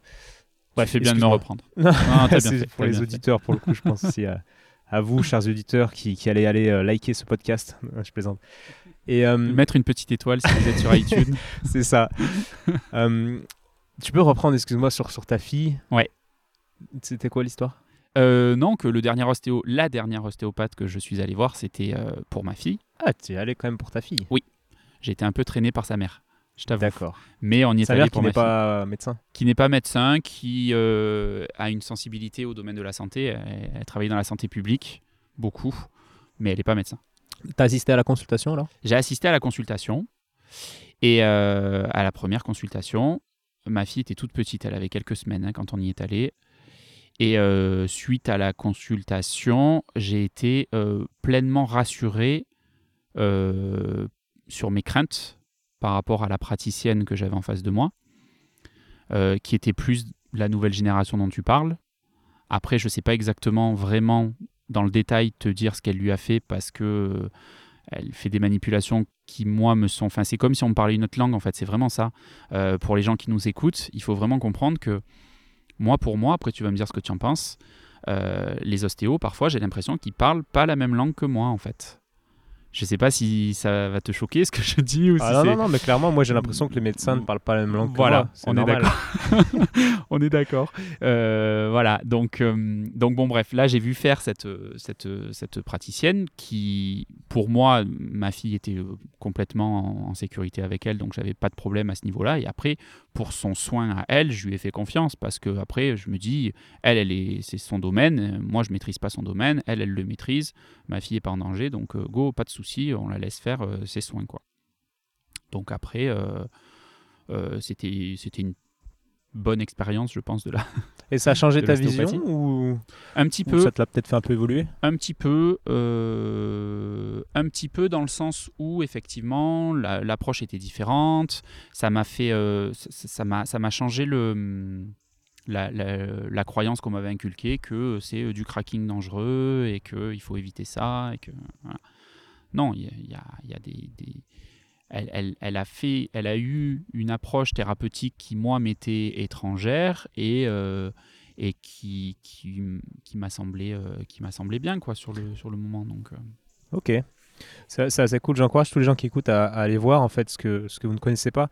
Parce que, parce que souvent, ben, on est surpris. Et puis, mais quoi qu'il arrive, on apprend quelque chose en fait. Euh, et, et ça permet de faire évoluer ses croyances. Et, et dans la vie, de manière générale, je crois qu'un cerveau euh, dont, dont les croyances euh, qui sont à l'intérieur sont en mouvement et en perpétuelle reconstruction, je pense que c'est un cerveau en, en bonne santé. Puis ça évite, ça évite d'être con déjà. ouais, c'est ça. Et puis je trouve que c'est un, ouais, c'est un bon Non, entraînement euh, pour que le cerveau reste plastique euh, longtemps et pas figé. C'est bien d'évoluer. Le cerveau, il est plastique. C'est exactement un terme que tu as utilisé qui est très bien. On parle beaucoup de plasticité cérébrale. On en parle en, en soins, en récupération, en adaptation post. Euh, pathologie, AVC, etc. On dit le cerveau est plastique, donc il se réadaptera, donc vous pouvez vous réadapter, vous pouvez vous rééduquer. Mais en fait, il est plastique même quand il n'est pas malade, le cerveau. hein. Donc, euh, donc même sur un cerveau sain, qui n'a pas de lésion, il peut évoluer, donc il n'y a pas de problème. hein. Hmm. Il y a un livre de Norman Dodge, c'est euh, genre un ponte de un neurologue américain qui a écrit, euh, je sais plus le titre, euh, le cerveau plastique ou quelque chose comme ça, Mhm. sur la neuroplasticité, Mhm. énorme. Après Ouais. avoir vu ce livre, ça m'a tout changé. euh, Ma vision, et justement, il parle de cas cliniques de patients qui ont eu des AVC Ouais. avec des paralysies suite à ça. Ensuite, il explique que d'autres de, zones cérébrales ouais, ouais. vont, exactement, vont à prendre le rôle de celle qui a été euh, euh, tuée, quoi, on va dire, et, euh, et ils retrouvent le mouvement. C'est super, super intéressant. Ouais, carrément. Ouais. La neuroplasticité. On va revenir un petit peu sur les, sur les questions. Donc, euh, On t'en prie. je, je voulais vous demander, et vous savez, reste en ligne parce qu'il y a des, reste en ligne, il y a des cas cliniques qui arrivent et ça va être cool. Mais avant ça, On vous met en Euh, attente. Je vous chante une petite musique. ah, voilà, Euh, il y a tu, des questions du public aussi qui arrivent. Euh, Est-ce que quels sont les gens vers qui tu réorientes de manière régulière en tant que médecin? Que je réoriente euh, en règle générale, tu veux dire C'est-à-dire quels sont spécialistes quels sont les voilà les, les spécialistes, les professionnels vers qui tu réorientes tes patients? Moi, je réoriente mes patients à chaque fois que j'ai pas la solution pour leur, euh, à leur apporter. Comme je te disais tout à l'heure, euh, quand une personne rentre, je sais pas pourquoi elle rentre. Je sais pas quel va être le, le- le sujet, l'objet de la consultation. Je suis jeune médecin en début de carrière, donc j'ai une expérience qui est ce qu'elle est, qui va grandir chaque jour. Mais même en fin de carrière, euh, on peut pas tout savoir, tout sauver, tout soigner, tout voilà. Euh, Doctor House, c'est une série quoi. hein, ça se passe pas comme ça en réalité. Donc très souvent, euh, en fait, je pense 90-95% du temps, quand on conclut une consultation en médecine générale, on n'est pas sûr du résultat. On n'est pas sûr de notre diagnostic. On n'est pas. C'est vraiment c'est l'incertitude qui domine mon métier. C'est quelque chose vers lequel il faut faire face. Donc quand, quand tu es sûr de toi en fin de consulte, le patient peut se dire en fait c'est du bluff. Et je pense que quand tu es trop sûr de toi en fin de consulte, euh, c'est- je- moi, ça me paraît dangereux, ça me semble dangereux. Et très souvent, quand il y a des histoires, quand il y a des, des problèmes, des manquements, des loupes, etc., c'est très souvent quand on était trop sûr et que oh bah c'est bon, c'est sûr, c'est ça. Ouais, mais sauf que en fait, euh, On n'a pas des machines en face de nous, on a des êtres humains et, et, et, et la certitude, ça fait pas partie du corps humain. Bah c'est sûr. L'exception. Mais des fois, peut-être que tu penses avoir la solution qui en fait n'est pas la bonne ou pas la plus optimale en tout cas. la plupart du temps, j'ai des hypothèses de solutions. Je me dis, mon patient a ça, qu'est-ce que je fais? Ok, on va essayer ça, ça, ça. Là, je peux gérer, je suis dans ma zone de confort. On va essayer, je lui donne mon- ma conduite à tenir. Vous prenez tel traitement, vous faites telle chose. Euh, si ça va pas, vous revenez. On va faire tel bilan. Ça, je gère, il n'y a pas de problème, je suis à l'aise. Après, dans certains cas, dans beaucoup de cas, hein, là, très souvent, je me dis, bon, là, euh, ça relève de tel domaine, mais moi, je suis pas compétent dans le domaine. Euh, là, ça relève de la cardiologie, mais moi, je suis pas cardiologue. Là, ça relève de l'ORL, mais moi, je suis pas ORL. Donc, là, j'adresse. Donc, Chez qui? Des, des gens un peu au hasard, tu regardes sur les pages jaunes? et en tant que remplaçant, malheureusement, euh, je fais souvent confiance aux patients quand ils connaissent leur spécialiste, et je fais confiance aux médecins que je, co- je remplace quand les patients connaissent pas leur spécialiste. Donc généralement, ils me laissent une petite liste de praticiens avec qui ils ont l'habitude de travailler, ou alors il y a une secrétaire qui connaît un peu le- les gens du coin, etc., etc. Ça m'arrive des fois, aussi malheureusement, de dire aux gens, il vous faut trouver tel spécialiste. Je suis désolé, je suis pas du coin, euh, je ne peux pas vous aider parce que j'ai pas de réseau, mais, euh, mais il vous faut trouver tel spécialiste. Après, je considère qu'un cardiologue est cardiologue, quoi. hein, donc euh, c'est pareil, hein, un ostéo est ostéo. Donc euh, Oui, pour oui. moi, voilà. Donc forcément, on est souvent enclin à adresser à nos confrères médecins d'autres spécialités parce que ça fait partie de notre, euh, notre ADN. Mais on, on- on adresse souvent aux paramédicaux également. Souvent? Moi, moi, je travaille beaucoup, beaucoup avec les, avec les kinés, avec la kinésithérapie, parce qu'on soigne beaucoup de pathologies. Je, je te vois hocher de la tête. J'ai, vu ses yeux s'illuminer quand j'ai dit le, le mot kinésithérapeute. J'ai pensé à une question que j'avais que j'avais oublié d'écrire, mais, mais qui, qui est importante. C'est-à-dire qu'il y a beaucoup de médecins qui, qui ne prescrivent pas. Et euh, on doit vraiment leur expliquer par A plus B que la kiné, dans ce cas-là, c'est important C'est vrai en tant qu'ostéo. Ouais. Et, euh, et je crois, alors il faut que tu casses une croyance, là, que, que vous êtes très limité en termes de prescription. C'est-à-dire que si vous prescrivez trop de kiné, on va venir vous taper sur les doigts. Alors, si vous n'êtes pas médecin du sport. on nous tape effectivement sur les doigts quand on prescrit trop de kiné. euh, c'est vrai. Euh, parce que ben, on est dans une logique euh, où l'économie a beaucoup de poids dans notre système de santé. Donc malheureusement, euh, même si les kinés, euh, je le sais, se plaignent de ne pas être suffisamment rémunérés, la Sécu se plaint de rembourser trop de séances de kinésithérapie. L'alternative à ça, qui m'a été inculquée moi depuis que je suis étudiant, donc qui est censé avoir changé depuis ce temps-là, donc depuis plus de six ans, tu vois, c'est que normalement on n'est pas censé prescrire de schéma thérapeutique. On est censé prescrire de la rééducation chez un kiné, sans préciser euh, durée, fréquence. Moi, c'est pas mon boulot. Tu vois, Euh, j'ai euh, une personne qui vient pour une entorse de cheville, je lui prescris de la rééducation chez le kiné pour son entorse de cheville, je marque sur mon ordonnance, faire par un kinésithérapeute, rééducation de la cheville, point. Éventuellement, indication, si le patient accepte que je marque le, motif médical sur le- sur l'ordonnance, je le marque, entorse de cheville, tel ligament, nanana. Mais après, le kinésithérapeute, je sais qu'il va prendre son patient, qu'il va faire son bilan, qu'il va déterminer son schéma thérapeutique, le nombre de ses fréquences, la durée de ses fréquences, etc. Et donc marquer 10 séances euh, sur une ordonnance, moi je le fais jamais en fait. Euh, je marque rééducation chez le kiné. Ensuite, le kiné fait sa rééducation. D'accord. Donc si tu tombes sur un, kiné qui a envie de faire euh, 40 séances, euh, est-ce que la Sécu peut te retrouver? Ah ben, la Sécu pourra me retrouver si elle veut, mais sur mon ordonnance, il n'y aura pas marqué 40 séances. D'accord. Donc euh, moi, pour moi, je fais pas de... Enfin, tu vois, je suis pas en, en faux par rapport à la, à la sécurité sociale. Surtout que c'est c'est euh, c'est eux qui nous demandent de ne pas prescrire de nombre de séances justement sur les ordonnances. D'accord, ils vous demandent ça. Ils nous demandent de- on nous demande, on nous apprend de ne pas prescrire de nombre et de fréquence de séances sur les ordonnances de kiné. Donc il y a beaucoup de gens qui doivent, de, de médecins qui doivent pas être trop à jour parce que des, des- ordonnances avec euh, marqué 10 séances de kiné, euh, moi je vois beaucoup, beaucoup. Ouais, carrément. Carrément, carrément. Moi, je le vois beaucoup dans mes remplacements aussi. Quand tu remplaces, bah, tu vois comment font tes, confrères. Et, euh, et moi, je le vois beaucoup. Alors, du coup, euh, moi, comme j'ai toujours appris qu'il fallait pas le faire, est-ce que c'est très récent ou est-ce que c'est parce que c'est très vieux mais que mes confrères sont pas à jour Ça, je sais pas. Mais du coup, moi, je, en pratique, je le fais pas. Quoi. Quand je j'envoie quelqu'un à un cardiologue, euh, je vais pas lui dire tu vas le soigner comme ça. Tu vois ce que je veux dire? Je vais pas lui dire euh, euh, ce patient a telle pathologie, donc fais-lui ça, ça, ça, ça, ça, s'il te plaît. Non, je vais adresse à mon confrère et je lui dis ce patient, je te l'adresse pour ça. Merci de me dire ce que tu en penses, de ton expertise, etc. Quand j'adresse à un kiné, c'est pareil. Je vais pas lui dire écoute, euh, mon coco, moi je suis médecin, donc tu fais ton boulot comme ça. Non, moi j'ai besoin d'une rééducation. Enfin, mon patient a besoin d'une rééducation. Toi, tu sais la faire, moi je sais pas la faire. Donc, est-ce que tu peux, s'il te plaît, le rééduquer En gros, ça se fait. un- Tu vois, dans, Oui, c'est assez Ça logique. se passe comme ça, quoi. Et, et, euh, alors, comment et pourquoi tu pourrais te faire taper sur les doigts si tu ne prescris pas un nombre euh, à chaque fois 10 séances de kiné, etc. Comment ils comment repèrent Comment est-ce que la Sécu repère euh, euh, les médecins qui prescrivent trop? Eh bien, en fait, tes prescriptions, tes, tes données de consultation, c'est-à-dire les feuilles de soins qu'on fait remplir aux patients, etc., tout ça, c'est télétransmis. Maintenant, c'est télétransmis ou c'est envoyé par feuille ou c'est envoyé par ordinateur à la Sécu. Et sur chaque prescription, euh, quand euh, on fait une ordonnance, par exemple pour euh, de la kiné ou par exemple pour des médicaments, etc., etc., le praticien qui exécute, j'aime pas ce terme, mais qui, fait notre ordonnance, rentre un numéro, le numéro du médecin prescripteur. Donc si je prescris 4 boîtes de doliprane, par exemple, de paracétamol, pardon, pas de pub. si je prescris 4 boîtes de paracétamol, hum, la pharmacie reçoit mon ordonnance, envoie à la sécurité sociale pour que le remboursement soit fait au patient, l'ordonnance avec un numéro qui est le numéro propre du médecin, et donc la sécu reçoit, tel médecin a prescrit telle boîte de, de- de paracétamol. Et c'est pareil pour les actes de kiné. Tel médecin a prescrit tant d'actes de kiné, etc. Et ensuite, ils font des statistiques sur les mois. Et en fait, ils vont chercher les médecins qui sont plus prescripteurs que leurs voisins. Souvent, indépendamment de, du contexte.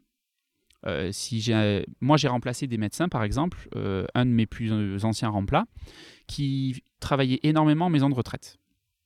Et donc en maison de retraite, qui prescrivait énormément de rééducation à la marche. Donc c'est le kinésithérapeute qui lutte contre ce qu'on appelle la grabatisation des personnes âgées, c'est-à-dire euh, favoriser le fait qu'elles marchent, qu'elles se déplacent, parce que bah, je pense que tu le sais, le mouvement est plutôt bénéfique. Je pense que je te l'apprends pas. Et du coup, euh, ben, ce médecin qui était sensibilisé à ça prescrivait beaucoup de rééducation à la marche. Et donc la sécurité sociale l'a convoqué en lui disant euh, tes rééducations à la marche dans la maison de retraite nous coûtent trop cher, donc il faut que tu limites. Donc on lui a dit, tu n'as plus le droit de prescrire trois fois par semaine la rééducation à la marche aux personnes âgées, mais plus que deux ou une fois par semaine. D'accord. Et c'est pareil avec les, les ordonnances, les prescriptions d'examens complémentaires, radio, IRM, etc. Oui. D'accord. Sauf T'as des collègues qui sont fait taper sur les doigts ou, ou qui se sont pris des petits avertissements parce qu'ils prescrivaient euh, trop d'IRM, par exemple? Alors, en, en trop de prescriptions envers un autre euh, confrère, parce que du coup, quand on prescrit une IRM, en fait, on l'adresse à, un- radiologue avec un manipulateur radio, etc., etc. Mais c'est du coup, c'est c'est pour faire fonctionner un autre confrère. J'ai jamais entendu. C'est vrai que la seule histoire que j'ai eue, c'était cette histoire dont je t'ai parlé, de prescription de kinésithérapie, et les histoires, mais qui sont les plus importantes en ce moment, euh, sur lesquelles on se fait le plus contrôler, c'est sur les prescriptions de transport sanitaire.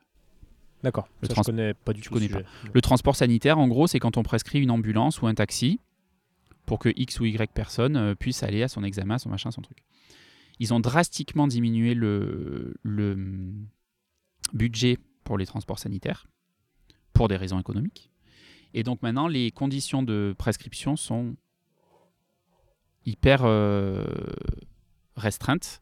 Et en gros, euh, si on prescrit hors des clous, ils nous font payer à nous, les médecins généralistes, prescripteurs, les transports qui n'étaient, d'après eux, pas justifiés. Ils vous font payer à vous? En fait, la logique de la Sécu, c'est de dire que euh, ils peuvent pas contrecarrer une prescription médicale. Donc, à partir du moment où c'est prescrit, c'est exécuté. Donc, eux, ils payent d'avance parce que c'est prescrit. Et ils considèrent que si la prescription était erronée, selon leurs critères, c'est le prescripteur qui est en tort et qui doit rembourser la prescription. Ça peut aller vite alors parce que Ah, un, un- un petit trajet de, de campagne à, à 100 km de Lyon, ah oui. ça, te, ça te coûte vite 500 euros aller-retour. Quoi. Ah oui, c'est ça. C'est ça. Et quand tu as euh, 30 patients par jour, euh, t'en fais pas qu'un par, par mois. Quoi. Et, et les conditions sont vraiment. C'est vraiment c'est une catastrophe. hein. Euh, je te jure. C'est-à-dire que hum, une personne qui peut se déplacer sans canne, qui va voir un cardiologue, mais qui est une personne âgée, qui a des risques de chute, etc., etc., pour la consultation vers un spécialiste, je n'ai pas le droit de lui prescrire un VSL, donc un taxi pour qu'elle y aille. C'est-à-dire que si elle n'a pas le permis, pas d'amis, pas de famille, Elle peut prendre le taxi, mais il faut qu'elle le paye. d'accord. Et si elle n'a pas d'argent, Et bon, si elle n'a pas d'argent, eh ben, elle se débrouille. Ou alors tu y vas pendant ton temps libre. Ou alors j'y vais pendant mon temps libre, ou alors je lui prescris et je m'expose à ce qu'on me le fasse payer à moi.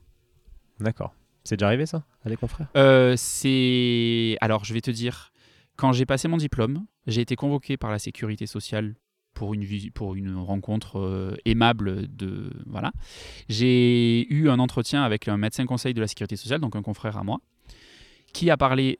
qui a passé 30 secondes à me parler d'administratif qui pourtant occupe euh, un temps fou et qui a parlé une heure à me parler de cette histoire de prescription de transport, comme quoi il fallait limiter et que euh, c'était ma responsabilité et que c'était mon diplôme qui était en jeu et que j'avais pas à me mettre en faux pour. Ça a duré une heure, quoi.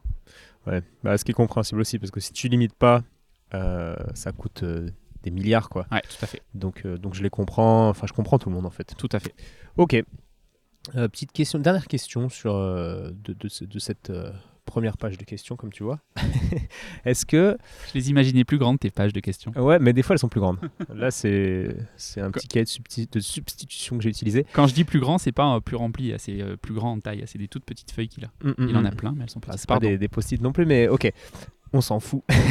alors, la, question c'est. euh, alors, il y a plusieurs questions en une. Comment. On a vu avec Marine, euh, Marine l'orphelin, que vous Ouais. aviez très très peu, ça c'est un sujet qui que j'aime bien, la, la diététique, la nutrition. D'accord. On connaît euh, l'extrême importance de, de ce, cette discipline, Ouais. en tout cas cette pratique plutôt Oui. sur la santé. Et euh, bon, vous n'êtes pas formé. Les généralistes en Très peu. nutrition, très peu. C'est un petit cours de deux heures, non en gros, en gros? Oui. Voilà. Oui. On a, on a des bases, euh, on a des bases sur les besoins nutritionnels de base euh, avant le- l'externat, dans les premières années, etc. En anatomie, en physiologie, etc., etc. Sur le comment ça fonctionne, pourquoi, le- les oligo-éléments du corps humain, euh, les éléments principaux, les protéines, les lipides, les glucides, etc., etc. Après, euh, la nutrition, c'est une spécialité médicale. Donc les nutritionnistes sont des euh, spécialistes qui ont fait leur internat en nutrition et qui, eux, ont une formation très très très poussée, enfin très poussée, plus poussée que, que les autres, mais qui sont nutritionnistes. Donc de, de toute façon, qui vont en faire leur, euh, leur avenir, leur métier. Ils sont euh, médecins, et pour qui sont clarifier auprès médecins des gens. Est-ce que le, le diététicien Le di- va oui. faire euh, un BTS quoi, un, ouais, un diplôme d'état, c'est un BTS Je crois, ouais. BTS diététique, en tout cas, je sais que ça existe. Ouais. D'accord. Donc le nutritionniste. C'est un Euh, médecin qui est spécialiste en nutrition, donc qui va faire euh, ça, voilà. Et- et- ouais. Excuse-moi, non, je vois. ouais. Je prie. Et est-ce que tu n'aurais pas envie d'envoyer tous tes patients, en fait, vu l'importance de la, de la nutrition euh, Moi, je pense que. Puis tu dois être d'accord que, que vos Mhm. deux heures de, de, de- de- de pseudo-nutrition euh, ne sont rien par rapport à l'importance qu'elle a dans la santé des gens. Et euh, du coup, c'est est-ce que tu envoyais souvent chez les nutritionnistes ou comment est-ce que tu conseillais les gens, sachant que tu as peu été formé? Ouais, ben moi je les envoie souvent vers les diététiciens, pour le coup, quand ils en font la demande. Après, la problématique, c'est que euh, une grande majorité des patients qui ont des problèmes diététiques et nutritionnels n'en font pas la demande. Parce qu'ils n'en sont pas forcément conscients ou parce qu'ils n'ont pas envie d'en être conscients. On a un problème de, de, de mauvaise alimentation qui est de plus en plus croissant dans notre, dans notre société, dans notre pays. On a des chiffres d'obésité qui sont en croissance euh, à tous les âges et chez tous les sexes. Et, euh, et c'est pas pour rien. C'est pas pour rien. Donc c'est difficile de faire prendre conscience aux gens, en fait. C'est difficile de leur dire, euh, là vous avez mal au dos, euh, il faudrait peut-être perdre du poids, peut-être que vous aurez moins mal au dos. Euh, En oui, quoi c'est difficile? C'est difficile parce que les gens acquiescent. Oui, je sais. Et après, pour rentrer dans le, dans le détail, ça prend du temps et ça prend une prise de conscience de la part des gens qui sont en face de nous. Et, euh, et on, on- peut faire la morale, entre guillemets. Mais moi, j'aime pas cette position de médecin moralisateur. J'aime bien l'éducation thérapeutique. Et l'éducation thérapeutique, comme toute autre éducation, pour s'éduquer, il faut, il faut s'ouvrir à ce à quoi on va se faire éduquer, enfin, entre guillemets. Tu vois ce que je veux dire? Je vois très bien. ouais. Donc, euh, parfois, on arrive à faire faire des prises de conscience, à faire réfléchir les gens, à leur faire comprendre que c'est important. Mais après, si les gens n'ont pas le déclic, euh, c'est compliqué, quoi. Bien sûr. Mais vous, ce qui est cool, c'est que je trouve en tout cas, c'est que vous avez dans, dans l'inconscient collectif euh, euh, comment dire, une, une position de, de, de, de sachant, ça se dit ça? Mm, De, de mm. quelqu'un qui, qui sait euh, la vérité. Et en fait, votre parole a beaucoup de- Ouais. d'importance dans la tête des gens. Je je, trouve ça, je trouve ça dommage des fois de bah, de pas, de pas parler de nutrition ou trop peu en fait. Ouais, mais je l'entends beaucoup, ça- ce que tu dis, cette notion-là. Et je pense que j'en ai pas suffisamment conscience, en fait. Alors après, euh, je parle que pour moi, hein, je parle pas pour mes confrères, et peut-être qu'ils le savent. Peut-être que mes confrères se, fixent aussi sur d'autres combats, j'en sais rien. Mais c'est vrai que moi, j'ai du mal à m'y faire à cette notion-là. Parfois, je suis halluciné de, voir euh, l'importance des réactions que peuvent euh, provoquer certaines de, mes, paroles. Moi, je suis là pour conseiller les gens, pour euh, voilà. Et en fait, effectivement, c'est souvent ma compagne qui me le, qui me le rappelle, qui me dit mais t'es médecin quand tu le dis, c'est le médecin qui l'a dit, c'est pas c'est pas n'importe qui. Et pour l'instant, j'en ai pas encore trop trop conscience moi. Hum, ça va peut-être venir. Ouais. Moi, j'ai mis du temps à, à prendre conscience qu'un médecin, en fait, des fois, il pouvait dire euh, des conneries. Ouais. je me disais, waouh, il est médecin, il a dit ça. Et j'étais jeune ostéo et je me disais, ah ouais, quand un médecin disait, euh, un patient venait me voir, il me disait, euh, ah, mon médecin, il m'a dit que c'était un problème de sacroiliac. Et je me disais, waouh, c'est le médecin qui l'a dit. En fait, le médecin, il n'en a aucune idée que ce soit un problème de sacroiliac ou d'autre chose. Et c'est nous, en ostéo, qu'on est dix fois plus compétents Ouais. pour, pour le dire. Mais mon- J'ai eu du mal à. Moi, je les ai, moi, je les, les médecins, je les ai fréquentés de l'autre côté, en fait. Donc, le fait que les médecins disent des conneries, euh, que ça arrive à certains médecins de dire des conneries, qu'on m- qu'on me fasse pas dire ce que j'ai pas dit. euh, je- pour- Enfin, pour moi, le- le- les médecins, si on veut faire une grande case, c'est une case de la société, comme euh, les banquiers, comme les, les, les, les hommes, comme les, et dans, comme dans tout. Comme dans toute partie de la société, il y a des gens qui sont très bien, très compétents, très impliqués, qui sont euh, passionnés.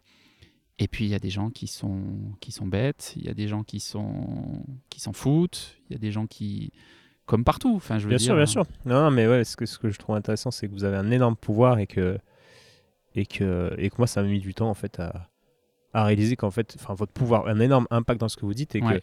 et qu'en fait, aujourd'hui, je me dis, bah, un médecin peut dire des énormes conneries et puis, euh, puis comme tout le monde, comme tout le monde, comme, tout le monde. Moi, j'ai un gros sentiment que cet énorme pouvoir, il est quand même en train de se, de se, de s'amenuiser, de se, de se diminuer un peu par le développement d'Internet, par le développement de beaucoup de choses, euh, et aussi parce que, je sais pas, peut-être mes confrères euh, pas, j'en sais rien, mais moi en tout cas, enfin, moi je veux pas euh, être euh, tu vois, euh, le praticien tout-puissant, moi je sais, écoutez-moi, ça m'intéresse pas de fonctionner comme ça. Et je pense qu'on est de plus en plus à pas vouloir fonctionner comme ça, en fait. On veut plus être dans le, la relation, en fait. Plus que, enfin, on veut modifier la relation d'une relation paternaliste à une relation plus d'éducation, quoi. Tu vois ce que je veux dire? Je vois bien ce que tu veux dire, ouais. Ça fait forcément changer les choses. On va l'heure tourne, on va passer au petit cas clinique. Ça, ça te dit Donc Allez. avec euh, avec Flo, on s'est dit qu'on allait se préparer des cas cliniques. Alors ça va être très spontané parce que je sais pas ce qu'il va me dire, il sait pas ce que je vais lui dire. on commence par qui t'en as en tête? J'ai peur. On fait comment? Alors tu Non. on échange sur un cas clinique? Ouais, allez, je te parle d'un cas, moi, si tu veux. Ok. J'ai euh, un patient que je vois sur un remplacement que je fais régulièrement. Euh, donc je le revois de façon régulière. C'est-à-dire que euh, à chaque fois que je remplace dans cet endroit-là, euh, très régulièrement, je le vois venir. C'est un homme de 37 ans qui est ambulancier. Donc, qui a un travail quand même assez physique, il porte souvent des charges, il est souvent dans la voiture, tout, le, tout ce qui est mauvais pour le dos, en fait. Très souvent, quand le dos est pas préparé à ce genre de. Il a des grosses, grosses journées. Il est un petit peu en surpoids et il souffre énormément de son dos, comme beaucoup de gens. C'est un. C'est- voilà, il a, il a mal au dos. Il a mal au dos, surtout au niveau lombaire. Donc, on l'a vu régulièrement. Moi, la première fois que je le vois, il avait déjà été bilanté par ma consoeur qui l'avait déjà vu, etc., fait des examens, etc., etc. Lesquels? Il a passé une radio qui montre euh, des petits signes début d'arthrosique, etc. Ils ont voulu aller plus loin. Il a passé une IRM. L'IRM montre qu'il a un- ce qu'on appelle un débord discal. Donc, c'est pas une hernie euh, constituée, pleine, qui appuie sur, des, sur les racines nerveuses, mais c'est un petit débord. C'est euh, des signes d'usure globalement. Quoi. Des choses qu'on voit très fréquemment euh, en imagerie. Si on faisait des imageries à tout le monde, on le verrait très fréquemment. On sait maintenant que ces anomalies à l'imagerie sont pas forcément corrélées avec des douleurs au niveau du dos. On sait qu'on a des gens qui n'ont pas d'anomalie à l'imagerie de, ce- de ce- cet ordre-là et qui ont mal au dos, et qui ont des gens qui ont cette anomalie-là et qui n'ont pas mal au dos. Donc au final, pour moi, son IRM m'apporte pas grand-chose. dans le sens où il va pas se faire opérer, Voilà, il n'y a rien de il n'y grave. a rien de chirurgical, il n'y a rien de grave. Par contre, il souffre régulièrement de son dos. Donc, régulièrement, quand je prends son dossier médical, je vois des prescriptions de médicaments pour le soulager de son dos, des choses que je- j'essaye j'essaye en général plutôt d'éviter, mais bon, il a beaucoup d'anti-inflammatoires. Bon, je suis pas seul sur le dossier, donc on fait comme on peut. Euh, et moi, mon premier réflexe, c'est de lui dire, il faut s'occuper de votre dos. Donc, on a tout le truc qui se déroule. euh, donc, perte de poids, diététique, t'en as parlé. Et je reconnais humblement, c'est vrai, je, je lui en ai peut-être pas suffisamment parlé à lui. Je devrais peut-être plus lui dire. Voilà. Euh, et après, derrière, bah, du travail sur le dos. Enfin, pour moi, c'est un patient qui doit faire un travail de fond pour ses douleurs euh, lombaires chroniques. Et donc, je l'adresse préférentiellement, pour toutes les raisons qu'on a évoquées depuis le début, à un kinésithérapeute pour qu'il fasse ce boulot-là. Mais le patient me dit, euh, mon kiné, euh, j'y suis allé X fois, j'ai fait X séances et j'ai toujours autant mal au dos. Quoi. Donc là, j'ai un ostéopathe en face de moi. Est-ce que tu penses que ce patient, je peux te l'adresser Est-ce que tu penses que toi, tu pourrais faire quelque chose pour lui? Alors, je te retourne la question. Est-ce que tu penses qu'un ostéopathe pourrait faire quelque chose pour un patient qui a mal au dos? Eh bien, jusqu'à maintenant, pour moi, euh, sur un problème de fond comme ça, tu vois, chronique, moi, on m'a jamais dit euh, tu peux l'adresser à un ostéo. Donc, euh, Parce que tout à l'heure, tu parlais d'un patient euh, avec un motif aigu, un, un lombalgique. Tu disais qu'il était en phase inflammatoire mhm. et que du coup, valait mieux pas nuire, donc pas d'ostéo. Là, maintenant, tu as un patient chronique, t'es pas d'ostéo non plus, donc euh, du coup. non, entre l'aigu immédiat et le chronique, il y a quand même des, il y a quand Ok. même des choses. Tu vois ce que je veux dire? Quand, Je vois, tu- je quand vois. je te disais inflammatoire, c'est n'allez pas ce soir chez votre, euh, chez votre ostéo, Ah, je vous vois. faire manipuler dans tous les sens. Attendez peut-être que ça se calme un jour ou deux et puis allez le voir après. Mais après, comme je te dis, on va, on va être en plein dans l'ignorance du médecin face à la spécialité de l'ostéo. Je pense que tu t'en rends compte et je pense que tout le monde s'en rend compte. Ouais, alors, alors, on va faire un petit, euh, un petit brief. Déjà, bah, c'est pour toi que je le fais. Uh-huh. pour t'expliquer ce qu'on fait en ostéo. Donc oui, évidemment, tu peux l'adresser à un ostéo, c'est notre métier, c'est la, euh, grande majorité de nos consultes, hein, les, les, les maux de dos. Et donc nous, en fait, ce qu'on fait, c'est qu'on va euh, redonner de la mobilité à ce qui coince. C'est-à-dire Mhm. que son dos, peut-être qu'il lui fait mal, euh, mais peut-être que c'est pas ça qui l'origine du problème. C'est-à-dire qu'autour d'un dos, bah, tu as déjà devant, tu as des viscères qui Mhm. sont attachés via des fascias externes des ligaments euh, directement sur la colonne lombaire, entre autres, et euh, également sur le bassin, etc. Et en dessous du dos, bah, tu as le bassin euh, avec lequel euh, bah, les lombaires sont articulés. C'est-à-dire que il peut avoir des douleurs au dos à cause de, choses qui ne bougent pas autour du dos. Et là, en l'occurrence, je pense que si c'est chronique comme ça, son dos ne doit pas bouger énormément. Et donc nous, via des manipulations qui ne sont pas forcément violentes, même souvent pas violentes du tout, eh ben, on va s'assurer que l'ensemble des zones, alors c'est une première étape, hein, l'ensemble des zones en relation avec sa zone lombaire qui le fait souffrir, c'est les lombaires, on a dit. Mhm. Oui. Donc l'ensemble de ces zones connectées directement bougent. C'est-à-dire que chez ce patient, tu retrouveras probablement un bassin dur, rigide sous les doigts, et il y a plein de techniques pour assouplir ça, des techniques qui sont complètement différentes que celles le- qu'un kiné va faire. Mhm. Et en fait, le fait de redonner de la mobilité, alors on est dans la micromobilité, c'est-à-dire que l'ilium, bah, on va pas le, le faire faire une, une antéversion de 10 cm, tu vois. Mais cette micromobilité va conditionner et optimiser de la, la microcirculation locale au niveau de... Il y a probablement des stagnations euh, de sang, de lymphe, de ce qu'on veut, en fait, peu importe les noms. Et ce retour de la microcirculation, de la micromobilité va relancer un peu toute la physiologie. C'est-à-dire que le psoas, du coup, euh, qui est attaché pareil, qui doit probablement tirer sur les lombaires de ce patient, et ben pareil, il va rebouger, donc les fluides, les, les- les toxines, qui est un mauvais mot, vont, vont rebouger, etc. Le patient, bah, peut-être qu'après sa séance d'ostéo, il va dire putain, j'ai eu la diarrhée pendant, pendant trois jours. Et ouais, parce qu'en fait, les muscles, les fascias, etc., ben, délivrent des choses après la séance d'ostéo parce qu'on relâche les choses. On relâche les, des structures qui, qui délivrent des, euh, d'autres microstructures, on va dire, qui étaient incrustées depuis euh, longtemps, longtemps dans, dans ces muscles, pour prendre l'exemple du psoas. Et, euh, et donc, ça provoque des effets secondaires. C'est pour ça que les gens sont fatigués, ont des diarrhées, etc.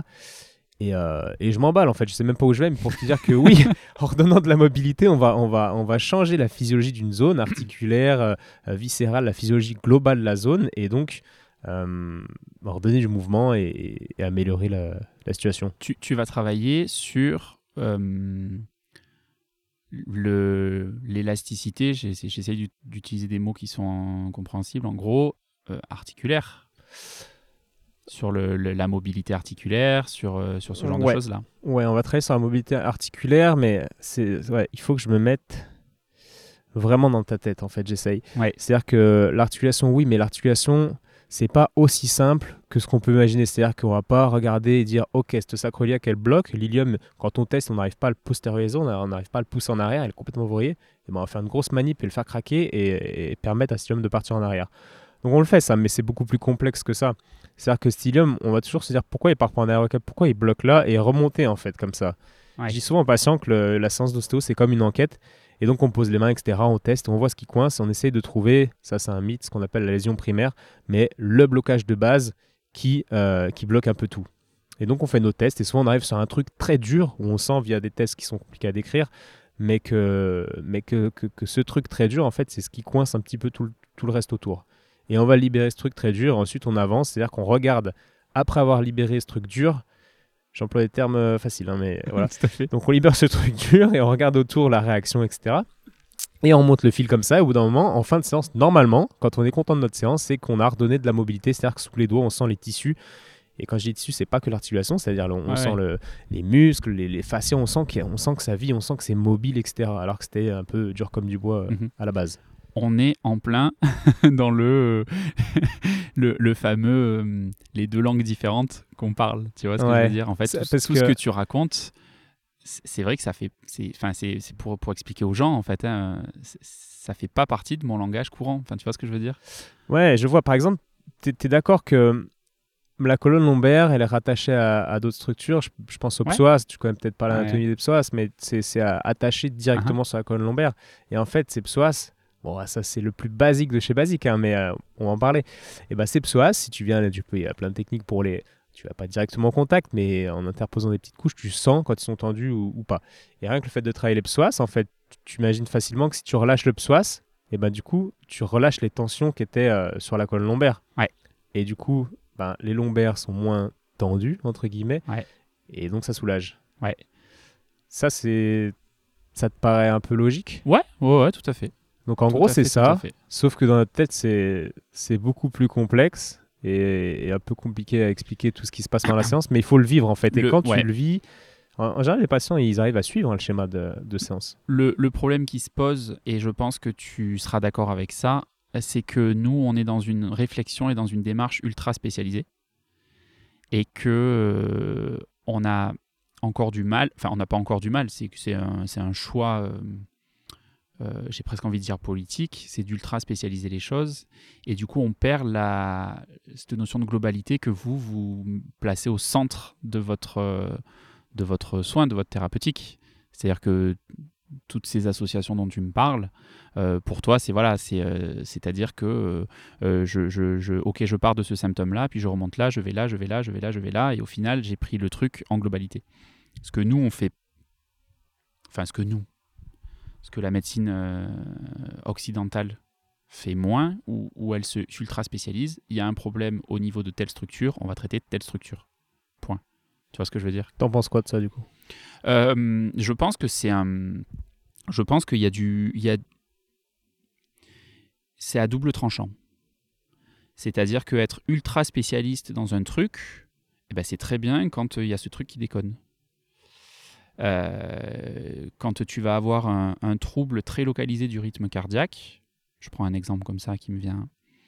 Tu vas avoir un cardiologue euh, rythmologue qui va te dire Moi, je suis capable de remonter dans une artère et d'aller euh, au micromètre près, geler et isoler l'origine du trouble cardiaque pour faire que ce trouble cardiaque disparaît. Ça, c'est l'ultra spécialité qui est.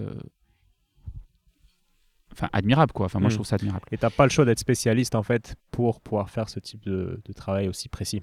Je suis bien d'accord.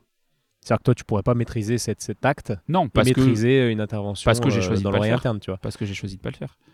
Non, mais Euh, si tu avais choisi de le faire, tu n'aurais pas pu maîtriser cet acte au niveau du cœur et un autre euh, au niveau euh, d'un rein. Et tu au vois. niveau- Ouais, non, tout à fait. Tout à fait. C'est-à-dire que les gens qui vont faire ça impossible. vont faire que ça, quoi. Exact. Et nous, on n'est pas. Ouais, on n'est on n'est pas aussi spécialisé, mais on, on est. des- Enfin, je pense. hein, en tout cas, moi, je me vois, je me vois comme un spécialiste de la, de la, de la complexité, complexité dans le sens de la globalité. Mhm, Tu vois la- le raisonnement systémique. Je sais pas si tu connais Edgar Morin, ça te parle? Non. C'est euh, c'est un gars, un des gars les plus intelligents qui existe, qui, qui a écrit beaucoup de livres sur, euh, sur le la réflexion systémique. Et je Mhm. t'encourage à, à- à lire. Ça, C'est un peu compliqué, moi je comprends pas tout, mais euh, ça, ça fait vraiment comprendre que dans tous les systèmes, tu prends, tu prends une ville, un pays ou un corps humain, il y a énormément de parallèles. Et en fait, euh, euh, si tu as deux organes, un organe A, un organe B, bah, chacun a sa fonction A' et B', sauf que tu les mets ensemble, il y a une fonction C qui émerge, tu vois. Mhm, Tout Et à fait. ça, euh, et ça, en fait, nous, on est complètement euh, formaté à penser comme ça, quoi, Ouais. en mode complexe. Alors, moi, j'ai une grande sensibilité à ce mode de fonctionnement-là qui fait que je suis médecin généraliste. Parce que dans l'organisation de la santé, logiquement, le médecin généraliste, c'est le chef d'orchestre qui est censé récupérer les informations de tous les ultra spécialistes et de les mixer et d'en faire, euh, d'en faire ressortir quelque chose. Mais du coup, c'est vrai que on est formé comme les spécialistes à la base. Tu vois ce que je veux dire? Toi, tu as été formé dans cette vision globale. Nous, on est formé appareil par appareil, maladie par maladie, organe par organe, tissu par tissu. Tu vois ce que je veux dire Et donc après, ben, c'est à, moi, en tant que médecin généraliste, à, à- à m'ouvrir au fonctionnement global, à prendre du recul. C'est difficile de prendre du recul. Quoi. C'est c'est super difficile. Et, euh, mais heureusement, le cerveau est plastique. Ouais, Donc, euh, tout à fait. Tout à fait, tout Il y a de l'espoir. Et en fait, tu parlais de, de chef d'orchestre, et c'est hyper intéressant parce qu'on en parle aussi dans le livre avec, euh, avec Jean-Marcel Ferret. T'as as Ouais. dû. euh, Ah non, ah putain, j'ai oublié de, je voulais te l'offrir, je l'ai oublié. Ah, Peu c'est importe. pas grave, j'irai l'acheter. voilà. et euh, qu'est-ce que je voulais dire? Oui, il parle, on L'éloge parle du aussi mouvement. de éloge du mouvement. On parle aussi de, enfin, c'est lui. Parce que le livre, en fait, c'est une énorme interview de tous ces propos que j'ai recueillis et reformulés euh, de manière à ce que le lecteur se sente en train de, de parler à un des plus, des plus grandes personnes que la médecine du sport en France connaisse. Ouais. Et euh, en fait, on parle de cette métaphore de, euh, du chef d'orchestre. Ouais. Et il dit qu'en fait, pour jouer une belle symphonie, il faut que le chef d'orchestre soit capable euh, bah, de coordonner des musiciens qui sont des fait. spécialistes. Et c'est au médecin justement de les coordonner. Mais en fait, si dans ton orchestre, tu, tu- en tant que, en- alors ça c'est ma vision, en tant que, en tant que chef d'orchestre, tu ne sais pas faire jouer un naturopathe, tu ne sais pas faire jouer un ostéo, tu ne sais pas faire jouer un acupuncteur. Tu vois, quand tu as, Mhm. une symphonie à, à créer, et ben c'est-à-dire qu'il y a un mec à côté, un autre chef d'orchestre qui lui pourra faire jouer un cardiologue ultra spécialiste avec un naturopathe, avec un, un chaman, non, là on va trop loin, mais avec un diététicien et avec un ostéo, tu vois, Ouais, et la mélodie sera encore plus belle. Et moi, c'est ma vision. Complètement, mais je la partage complètement. Ouais, Ouais, ok. je suis entièrement d'accord avec toi. ma vision. Génial. Ouais, je trouve ça vraiment euh, parlant, quoi, cette métaphore de la, du chef d'orchestre. Elle est, elle, est, elle est très parlante, effectivement. Et, euh, et c'est ce que je trouve qui est passionnant dans mon, dans mon, dans mon boulot. Euh, c'est de, justement, ne pas s'ultra spécialiser. Quoi. Tu vois ce que je veux dire? C'est de s'ouvrir à tout sans aller trop loin.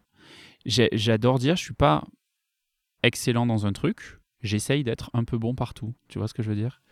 Et, j'adore cette notion-là de ah bah tiens ça ça a l'air intéressant ah bah tiens c'est cool j'ai fait euh, une année de bon je te parle de moi hein, parce que voilà. Allons-y. j'ai fait une année de une première année d'acupuncture j'ai pas j'ai j'ai fait toute la première année euh, j'ai suivi les cours je me suis inscrit dans un diplôme euh, interuniversitaire pour faire de l'acupuncture j'ai appris une j'ai à peine effleuré du bout du doigt la notion de ce que c'est que l'acupuncture. Ça m'a passionné. J'ai commencé à effleurer aussi la masse importante de travail que ça représentait d'être un bon acupuncteur. Et ça, pour le coup, je le dis, parce que hum, en France, on est formé comme on est formé à l'université, etc.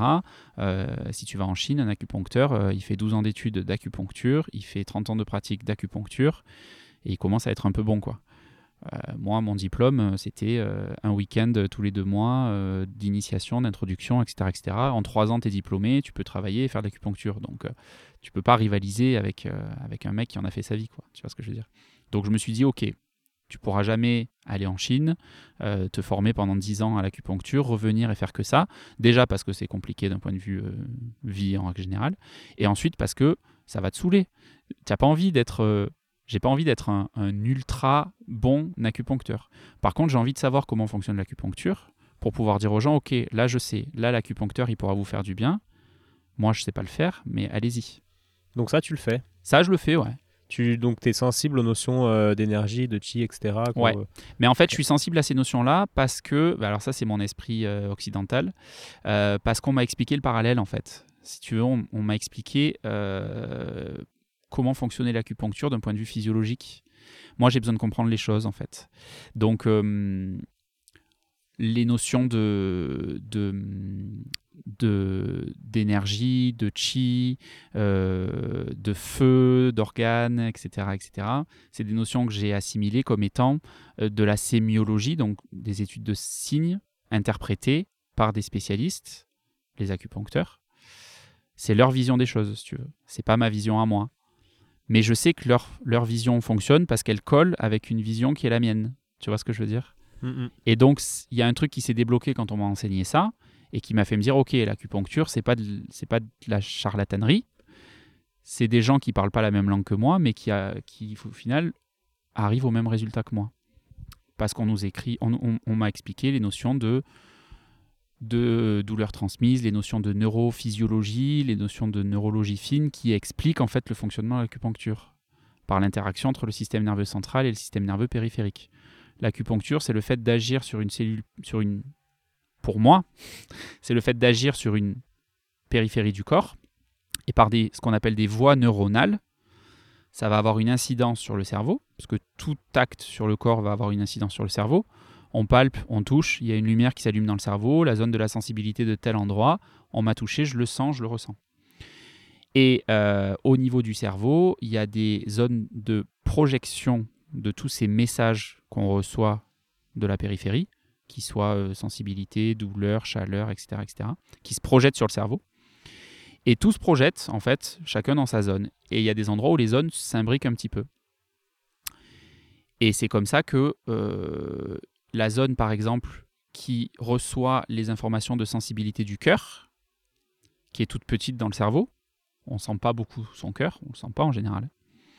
Elle est juste à côté d'une zone qui est immense, qui reçoit la sensibilité du bras gauche. Et nous, on sait, de façon intuitive, que quand on a une crise cardiaque, on a mal au bras. Donc là, tu parles de douleur projetée, mais Là, je te parle de c'est- douleur projetée. chose que... Et bien, en fait, l'acupuncture, ça fonctionne dans le même sens. Enfin, ça fonctionne dans l'autre sens, mais c'est la même chose que la douleur projetée. C'est-à-dire que tu pourrais comprendre que si je te dis euh, que je travaille sur le sur le fascia lata du patient, Mhm, je puisse travailler la, la vésicule biliaire. bien sûr. Ça, ça te parle. Ça, ça me parle. Ok. Par rapport à la notion de douleur projetée, la douleur projetée, pour ceux qui ne connaissent pas, c'est ce que je viens de décrire, c'est-à-dire un organe profond qui est mal représenté dans le cerveau fait mal, et on va avoir mal ailleurs parce qu'en fait, la zone ailleurs est beaucoup plus représentée dans le cerveau. Le cerveau fait l'amalgame en fait. Euh, Il y a le cœur à cet endroit-là, il y a le bras gauche juste à côté, il reçoit l'info du cœur, il croit que c'est le bras gauche qui lui envoie l'info. Donc il interprète ça comme une douleur du bras gauche. La, la, l'acupuncture, la, la digitopuncture, l'acupression, tout ça, ça va agir dans l'autre sens. C'est-à-dire que si mon cœur a mal et j'ai mal sur le bras gauche, ben, en touchant mon bras gauche, je peux remonter au cœur. C'est logique. Puisqu'il y a une ouais. connexion entre les deux. Et c'est ça que tu utilises en fait. Enfin, pour moi, intelligiblement, c'est ça qu'on utilise dans ces spécialités-là. Dans la réflexologie plantaire, par exemple. Ok, donc pareil, la réflexologie plantaire, ça te parle. Ah, si moi, un patient te dit ça, Ah oui, très bien. Ah oui, moi ça me parle, j'adore ça. Plantaire. Moi quand je... Alors j'y connais rien, enfin j'y connais rien, j'ai pas été formé, etc., etc. Quand on regarde des schémas de réflexologie plantaire, que ma chérie me dit j'ai mal à tel endroit, que je lui appuie sur le pied, qu'elle me dit ça me fait du bien là où j'ai mal, je trouve ça génial. Hmm. Elle a génial. une bonne influence quand même, euh, cette chérie. On lui passe le bonjour. ok, on se refait un petit cas clinique, ça développe, euh, ça débouche sur pas mal de choses. Vas-y. Alors, j'en ai marqué trois. Euh, le premier, il est assez compliqué, mais bon, vu que tu es ouvert, on va, on va commencer par celui-là. Allez. C'est une femme qui vient de voir, qui vient, qui a couché, on va dire, euh, il y a un mois, et qui depuis, euh, donc c'est comme si moi j'étais la femme, tu vas me poser quelques questions, d'accord Ouais. Donc j'ai accouché il y a un mois, voilà, Ouais. c'est mon premier enfant. Euh, Félicitations. C'est très bien passé, etc. Sauf qu'après, je me suis relevé, euh, j'avais des maux de tête, enfin, je me suis relevé. J'ai essayé de me relever après, au bout d'un jour, enfin, de quelques heures après l'accouchement, j'avais des maux de tête, ça n'a pas Ouais. passé. Ça a mis 4-5 jours à passer. Et puis depuis, j'ai une douleur résiduelle derrière l'œil gauche, un peu comme des maux de tête, douleur rétro-orbitaire. Mhm. Et puis, euh, puis ça passe pas, quoi. Dès que je suis un peu fatigué, bam, ça, me, ça me fait mal à la tête, mais derrière l'œil gauche. l'œil- l'œil gauche. Mhm. Donc je viens vous voir, docteur. Alors, il faut reprendre euh, beaucoup de choses sur euh, avant la consultation de maintenant. Donc en fait, quand on fait une consultation, on commence par interroger les gens. Et là, à l'interrogatoire, il va falloir reprendre beaucoup de choses sur les antécédents. Vas-y, vas-y, fais Alors, du coup, déjà, euh, est-ce que vous avez déjà ressenti cette douleur-là, à cet endroit-là, avant l'épisode où ça vient de commencer, ou est-ce que c'est la première fois que vous avez ce type de douleur-là? Non, jamais. C'est la première fois. En fait, j'ai ressenti des maux de tête vraiment très, on va dire, globaux, Mhm. euh, juste après l'accouchement, pendant que j'étais allongé encore en, en suite de couche, etc. Et, euh, et puis après, bon, bah, ça, ça, ça s'est concentré de, derrière mon œil, quoi. D'accord. Et, euh, et donc, du coup, ça fait combien de temps que vous avez mal? Bah, j'ai accouché il y a un mois et ouais, la douleur est quasi présente en permanence. Je me dis que c'est en lien avec la fatigue, etc. Mais depuis bon, l'accouchement depuis l'accouchement. D'accord. Ça s'est déclenché rapidement après l'accouchement? Euh, ouais, rapidement. Dès que j'ai, dès que j'ai, j'ai accouché, donc voilà, euh, ils m'ont, ils m'ont emmené ensuite dans, dans la chambre suite de couche, hein, c'est ça? Mhm, Tout à fait. Et puis, euh, et puis là, au bout d'un moment, l'infirmière a dit, bah, vous pouvez essayer de vous lever. Et dès, que- dès que je commençais à me lever, bah, j'avais des maux de tête, etc., etc. D'accord. C'est des maux de tête qui sont présents tout le temps, tout au long de la journée, ou qui vont, qui viennent, qui fluctuent, qui reviennent? Euh, comme je vous disais, docteur, c'est vraiment quand je suis fatigué. Donc, euh, si je me réveille le matin et que je fais une bonne nuit par miracle parce que mon bébé euh, a bien dormi, ce qui n'arrive presque jamais, là, ça va aller. Mais après, dès que j'ai un brin de fatigue qui, se manifeste, là, bim, ça me fait mal. D'accord. La grossesse s'est bien passée. Très bien. Il n'y a pas eu de pathologie particulière. Aucune. Aucune. Très bien. Comment s'est passé l'accouchement? Oh, très bien. euh, les contractions sont commencées. Et puis, euh, j'étais dans la salle d'accouchement 5-6 heures après. Le travail a été très rapide. Euh, en moins d'une heure, euh, c'était fait. Accouchement voix basse. ouais. Ouais, utilisation d'outils, vous savez ou pas Est-ce que vous avez eu des Euh, forceps non, des non, ils ont hésité à, à sortir les ventouses, mais, euh, mais non, finalement, c'est passé. J'ai une petite déchirure, euh, mais léger, deux points seulement. Vous avez eu une péridurale ou pas? Ouais, j'ai une péridurale ouais, qui m'a bien fait mal. Je crois que c'est un interne qui, qui le faisait sur moi et j'ai l'impression qu'il s'est un peu raté. Et ouais, j'ai eu très mal. D'accord. Ok. Depuis la naissance du bébé, avec le bébé, comment ça se passe? Bah, ça se passe bien. Il, il dort peu. On m'avait prévenu, hein, mais euh, donc moi, c'est pas ça me. Je me réveille, je l'allaite, donc il Mhm. faut que je lui donne à manger beaucoup. Il mange bien. euh, ça se passe. Ça se L'allaitement passe se bien. passe bien, le bébé Oui. prend bien du poids. Ah ouais, parfait. Ok. Vous avez eu de la fièvre? Moi non. Non. Le bébé non plus Le d'ailleurs. bébé non plus. Non. Super. Euh, ok. Eh ben, c'est pas mal, on avance déjà. Ouais, vous pensez que vous avez une idée de ce que ça, d'où ça peut venir? Alors, il faut savoir que un mal de tête inexpliqué euh, est toujours à prendre en considération euh, de façon relativement importante et relativement rapidement. Parce que quelqu'un qui n'a pas l'habitude d'avoir mal à la tête, normalement n'a pas mal à la tête. Il y a des pathologies particulières qui font qu'on a mal à la tête régulièrement. Je pense notamment à la migraine, je pense à certaines crises d'épilepsie, etc. Mais c'est des choses qui, quand elles arrivent, ben, on ne sait pas que c'est en train de s'installer, donc on le prend en compte de façon sérieuse. Et quand, euh, quand elles sont là depuis longtemps, on, on reste attentif. Là, dans ce cas précis, il y a deux choses évidentes qui me viennent à l'esprit, deux drapeaux rouges, entre guillemets, qu'il faut écarter rapidement. Le premier, c'est un truc qui aurait dû être vu à la maternité qui s'appelle le syndrome post-PL. C'est-à-dire que quand on fait une brèche dans un, dans un dos, que ça soit pour prélever du, liquide ou que ça soit pour injecter des produits anesthésiants, il y a un risque qu'il y ait euh, ce qu'on appelle un syndrome post-PL, c'est-à-dire qu'en gros, après avoir fait une injection ou après avoir fait un prélèvement au niveau de la colonne vertébrale, il faut rester alité pendant un petit moment pour éviter qu'il y ait des variations de pression, etc. Bon, bref, je ne rentre pas dans les détails. Ça, c'est la première chose. Et la deuxième chose, c'est qu'il peut y avoir des euh, choses qui se passent au niveau cérébral qui sont violentes lors de l'accouchement. Parce que l'accouchement, c'est un effort euh, de poussée qui est quand même assez intense. Et il y a des pathologies. Euh, et là, c'est la fatigue qui est en train de me faire oublier le terme de la, path- le, le- le nom de la Bah, c'est pathologie. pas grave, il faut Mais, comprendre euh, qu'il est, il est tard, on est voilà. même pas un projecteur vendredi soir, voilà. Mais en gros, euh, il y a une petite lumière qui s'allume quand on a des maux de tête euh, immédiatement après un accouchement. et je ne retrouverai pas le, mon- le, le nom, je suis désolé. Je ferai un peu de docu. Et Donc qu'est-ce que je, fais dans ce cas-là, docteur Et moi, ce que je préconise dans ce cas-là, ce qu'il me faut dans ce cas-là rapidement, c'est une imagerie Quel type cérébrale. Euh, donc après, ça va dépendre du contexte. Là, on est dans le contexte d'un allaitement, on est dans le contexte d'une jeune maman.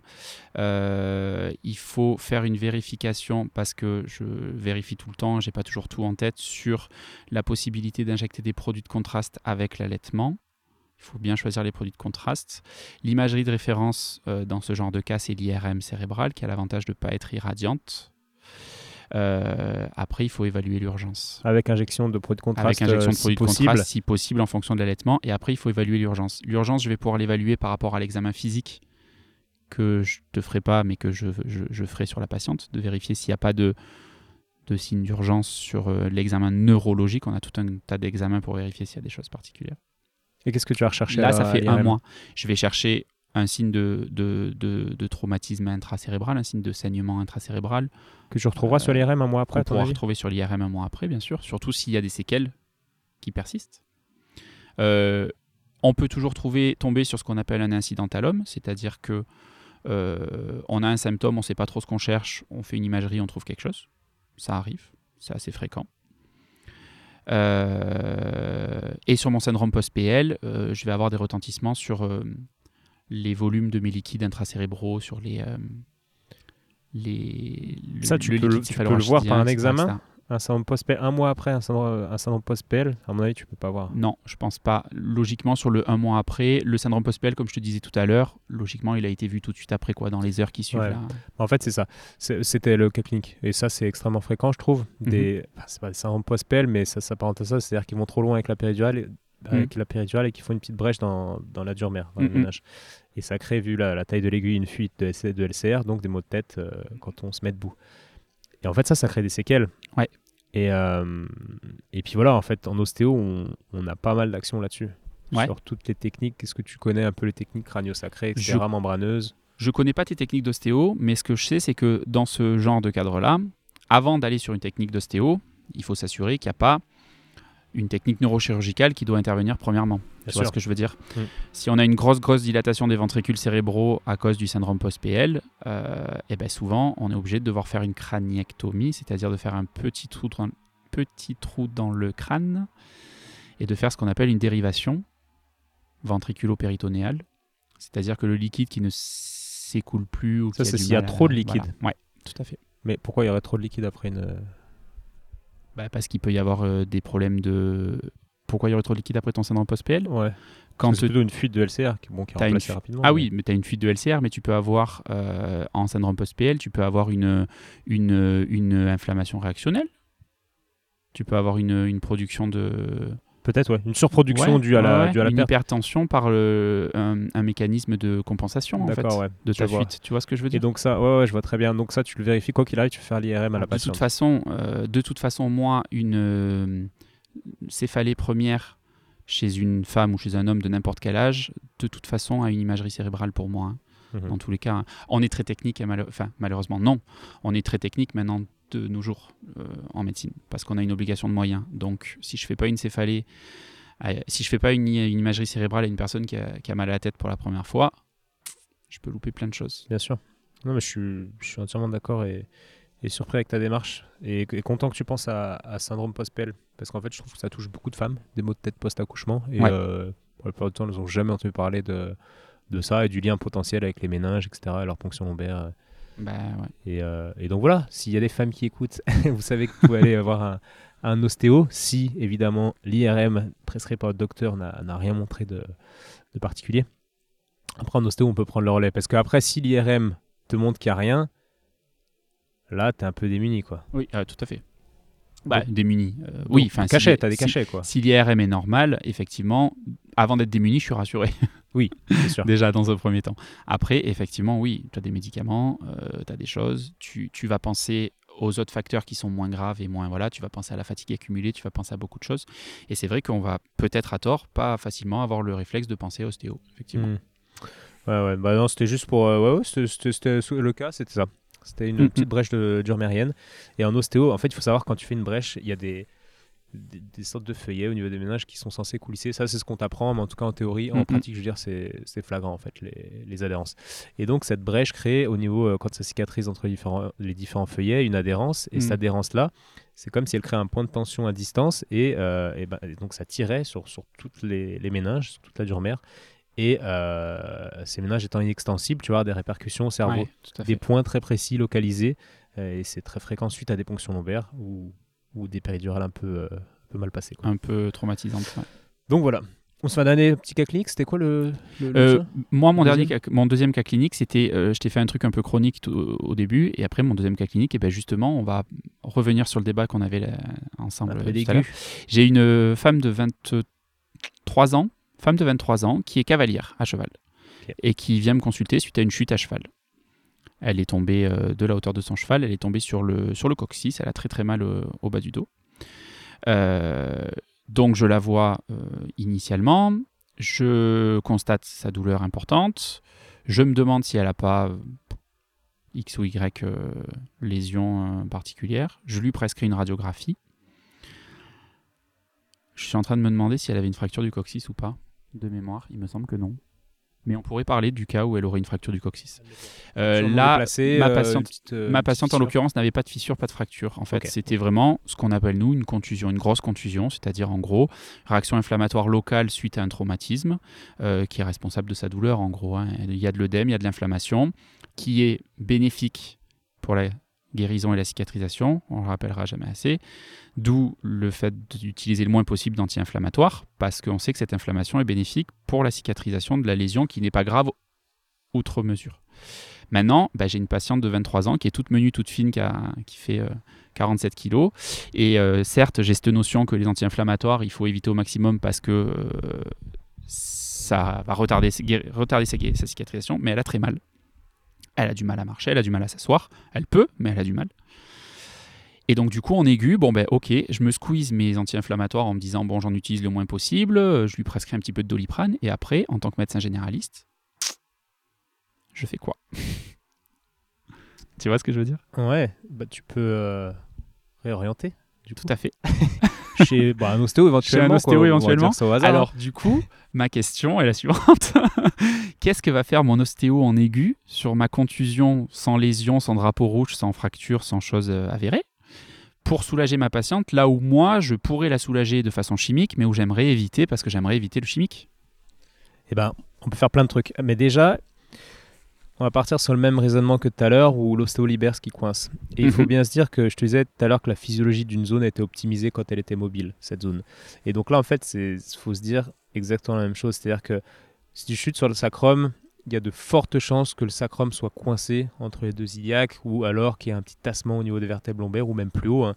Et euh, faut, faut garder en tête que ce, ce tassement ou ce blocage, une, une zone lésée, quelle quelle soit, c'est pareil pour une lésion musculaire, c'est pareil pour tout. Si elle se trouve dans un environnement où, bloqué, entouré de structures euh, qui l'adhèrent et, et- et qui a perdu, euh, si, si cette zone se retrouve euh, en perte de mobilité, de micro-mobilité surtout, eh ben, la, la guérison se fera moins vite, tout simplement. C'est-à-dire que la physiologie, une fracture peut consoler beaucoup plus vite Mhm. si, eh ben, on va parler d'énergie, c'est parce que tu es ouvert à ça.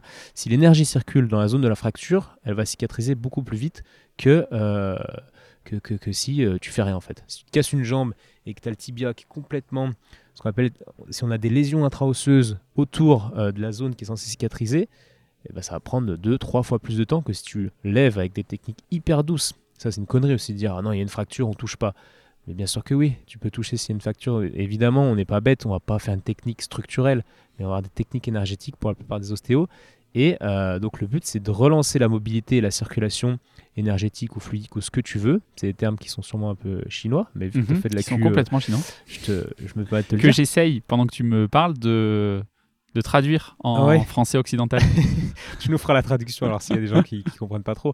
Mais bref, ta cicatrisation ou alors ta, ton rétablissement, on va dire, sera d'autant plus rapide que ta structure euh, qui a été choquée sera mobile. Mhm. Idem avec une entorse. Qu'est-ce que tu fais avec une entorse? Ben, En général, on dit ben, on met euh, une attelle, on attend, on touche pas. Mais non, faut aller chez l'ostéo le plus vite possible. C'est-à-dire que si l'entorse t'a bloqué quelque chose, le fait de débloquer, je dis n'importe quoi, un cuboïde, euh, un naviculaire, un talus par exemple, euh, sur lequel souvent on va prendre la lésion du, du LTFA, ligament tibio-fibulaire antérieur. Si ton talus ou, ta fibula, voilà, si ta fibula est complètement bloquée par, par le choc, eh ben, il va sûrement avoir des douleurs résiduelles et ta cicatrisation se fera moins vite que si tu libères euh, cette fibula d'un point de vue micro-mobilité, encore une fois. Parce Ouais. que c'est pas un os qui bouge. euh, Ça, c'est- voilà, c'est là où on a où on a du mal à se. C'est sur ces notions de, de parce qu'un blocage je, physiolo- enfin, anatomiquement, physiologi- physiologiquement, je vois pas à quoi ça correspond. Tu vois ce que je veux dire quand tu me parles de blocage. Euh, quand tu me parles de hum, faire recirculer de l'énergie en, en termes chinois, moi je l'interprète en termes occidental pour réactiver une circulation sanguine efficace. On peut parler de Euh, circulation sanguine parce que c'est à peu près la même Voilà, chose. c'est ouais. à peu près la me- le, le même truc. hein. Euh, eux, ils, ont, ils parlaient de fluide parce qu'à l'époque, ils connaissaient pas le sang, mais voilà. Donc voilà, aller envoyer des cellules bénéfiques euh, sur le site euh, du traumatisme, ça, ça me parle. Euh, libérer une tension musculaire, éventuellement travailler sur un assouplissement articulaire, etc., ça me parle. Mais c'est vrai qu'un blocage, nous, c'est des termes qui nous parlent pas, si tu veux. Quand on nous dit on a D4 qui est bloqué, on a, on a débloqué D4, on entend ça en permanence. J'avais une cervicale bloquée, il me l'a débloqué. Ça veut rien dire pour moi, tu vois ce que je veux dire? Je vois ce que tu veux dire. Alors déjà, ouais, il faut essayer d'éviter de- de- d'employer. alors ça, je milite un peu. euh, je dis aux patients quand ils me demandent, euh, elle était déplacée. Ouais, Euh, c'est laquelle qui était déplacée? Donc je leur dis, bah pff, oui, c'est celle-là, mais dites pas qu'elle est déplacée. C'est un abus de langage, etc. On dit qu'elle était bloquée. C'est-à-dire que quand tu la touches, comme si je peux te toucher, je sais pas n'importe quoi, le, le biceps, bah, on va voir. Donc si le biceps est relâché, hein, on Mhm. verra que tu as forcément un côté qui est un peu plus tendu que l'autre. Mhm. Et, et tu prends un patient qui a une tendinite d'épaule, bah, tu, souvent tu retrouveras des muscles de la coiffe vraiment noués. C'est-à-dire que ça, tu as peut-être moins de mal à comprendre. Mhm. Quand tu touches un trapèze ou je sais pas, un sus épineux, bah, tu peux voir que c'est dur, c'est dense, ça bouge pas. fait. Et même les médecins disent parfois euh, que c'est euh, contracté. Vous avez une Ouais, contracture. On a une contracture musculaire. Donc on ouais. peut dire, euh, on peut parler de contracture, c'est un peu pareil. Ouais. Tu vois, une- on a aussi des contractures osseuses, entre guillemets, sachant que les os ne se contractent pas, on est bien d'accord. Mais on a ce qu'on appelle des dysfonctions intra-osseuses, c'est-à-dire que l'os est plus dense que ce qu'il devrait être. L'os, quand on prend, euh, quand on l'analyse, quand on court, un tibia, il se, il, il se tord, quoi, comme un peuplier qui se, qui, qui- qui se tord avec le vent. S'il se tordait pas, il casserait, en fait. C'est pareil avec l'os. Mhm, Toutes ces tensions, bah, on a des techniques pour ça, en fait, pour donner Ouais. de la mobilité. Et nous, c'est c'est dans les mains qu'on le sent. Et c'est pour ça que je comprends que c'est euh, difficilement euh, compréhensible et qu'il faut tester. C'est comme beaucoup de choses, en fait. Il faut tester Il faut pour euh, se rendre compte et intégrer le truc. Ce qui, est, ce qui est difficilement compréhensible, c'est que c'est peu reproductible et c'est peu, euh, comme tu dis, c'est dans les mains que tu le sens. Donc ça veut dire que c'est difficile à objectiver, à démontrer et à, et à reproduire. C'est là où on a un blocage en on ne fait. peut pas le reproduire parce qu'à la base le blocage est jamais le même. C'est impossible d'avoir. En fait, tu peux avoir des blocages de sacro-iliaque si tu veux, mais comme je te disais tout à l'heure, l'origine de ce blocage est à chaque fois différente. Donc non, c'est pas reproductible. Moi, moi, ce qui m'intéresserait de, de, de, de conduire, enfin, ce qui m'intéresserait, non, mais je- je- si je te pousse un peu dans ton retranchement, ce qui, serait, plaisir. ce qui serait intéressant de, de conduire comme expérience, c'est d'avoir 3-4 thérapeutes différents, mais on pourrait le faire avec ma spécialité aussi. hein. Une même lésion, et je pense, enfin après, c'est peut-être une fausse idée que j'ai, mais je pense que je pourrais avoir plusieurs diagnostics différents en fait. Ah Plusieurs, ouais. euh, tu vois ce que je veux dire? C'est une, euh, c'est pas une fausse idée, c'est une vraie idée. C'est-à-dire Voilà. que même nous là, on- en formation, bah, on s'amuse à tester des gens, on trouve pas la même chose. Voilà. Sauf que le- la personne va être quand même soulagée à la fin, en théorie, en général. Et euh, bon, sur, une- sur des choses aussi flagrantes qu'une euh, qu'une fibula complètement verrouillée, ça, je pense qu'on trouve, on trouve tous la même chose. Mais c'est vrai que avec nos mains, on fait pas tous le même diagnostic, mais personne d'ailleurs. Mhm. Mais euh, et c'est perturbant. Mais le patient, tu te rends compte qu'on arrive au, au même au même résultat. C'est-à-dire qu'on fait pas le même diagnostic. Le schéma n'est peut-être pas le même, mais à la fin, la zone qui coince est, est décoincée. Tu vois ce que je veux dire? Ouais, c'est le, c'est le, c'est le gap du coup qui est, c'est le, le- l'espèce de flou entre les deux Non, mais je, com- je comprends que ce soit qui, hyper euh, qui est perturbant, mais difficile à conceptualiser. c'est qu'on a une, une différence de sensibilité entre ostéo. C'est-à-dire, bah, comme on disait tout à l'heure, tu as des mecs qui vont vraiment faire craquer un peu toutes les structures, mais le gars qui fait craquer telle vertèbre, bah, il va avoir un impact sur. euh, il va être au niveau structurel, on va dire, mais il va avoir un impact sur le niveau énergétique aussi. euh. Tu, tu, tu vois de niveau ou pas Mm. Quand tu es dans la structure, quand tu es dans le fascia, quand tu es dans les, les énergies, en fait, que tu agis sur l'un ou l'autre, et bah, tu as un impact. C'est-à-dire qu'en agissant avec une technique structurelle, tu peux avoir un effet euh, énergétique sur, je dis n'importe quoi, euh, le méridien de- du gros intestin, si tu es sur la vertèbre euh, L4 qui est euh, énergétiquement liée avec le gros intestin. Tu vois. Ça, c'est, on va pas en parler dans les détails parce que c'est, pour le coup, c'est, beaucoup plus euh, perché comme raisonnement, mais, euh, mais bref, tu peux avoir des impacts similaires en agissant à différents niveaux et Ouais. à- et, à, diffé- et à différentes, sur différentes zones géographiques. Oui, on, est dans une, on est dans une sémiologie qui est effectivement, comme je te dis, peu reproductible du coup. Et c'est pour ça qu'on a du mal à l'intégrer dans notre raisonnement qui est hyper cartésien, et hyper, euh, tu vois ce que je veux dire? Bien On est formaté pour être hyper cartésien, c'est-à-dire que euh, telle euh, cause induit telle conséquence. et se C'est- traite de telle façon. C'est pas possible en ostéo. et non, c'est ça le truc. Et c'est- là qu'il y a un, y a un, un petit, euh, un petit gap. Après, c'est pas. Moi, je suis intimement persuadé que tout doit être euh, complémentaire. Tu vois ce que je veux dire? Ouais, ah ouais, non, c'est clair, mais ouais, je pense qu'il faut aller tester. Moi, tu vois, je suis un peu frustré que. bah là, je suis extrêmement content de discuter avec toi aujourd'hui, mais avec mes, avec- j'ai peu discuté avec mes collègues. En fait, sont les gens avec qui je travaille, les médecins avec qui je travaille, sont pas, sont des médecins du sport. Ils sont pas des généralistes parce que effectivement, il y a un gap au niveau de notre langage, de notre vision. Ouais. Déjà en anatomie, enfin, votre vision, toi peut-être que tu sors des études, mais tu sais très bien qu'un généraliste qui a 10 ans d'expérience, l'anatomie, je pense qu'il peut reprendre tous ses cours de A à Z, euh, Ouais. il connaît plus rien. Et, euh, et nous, Bon, en rien, anatomie, peut-être on- pas. oui, ouais, plus beaucoup.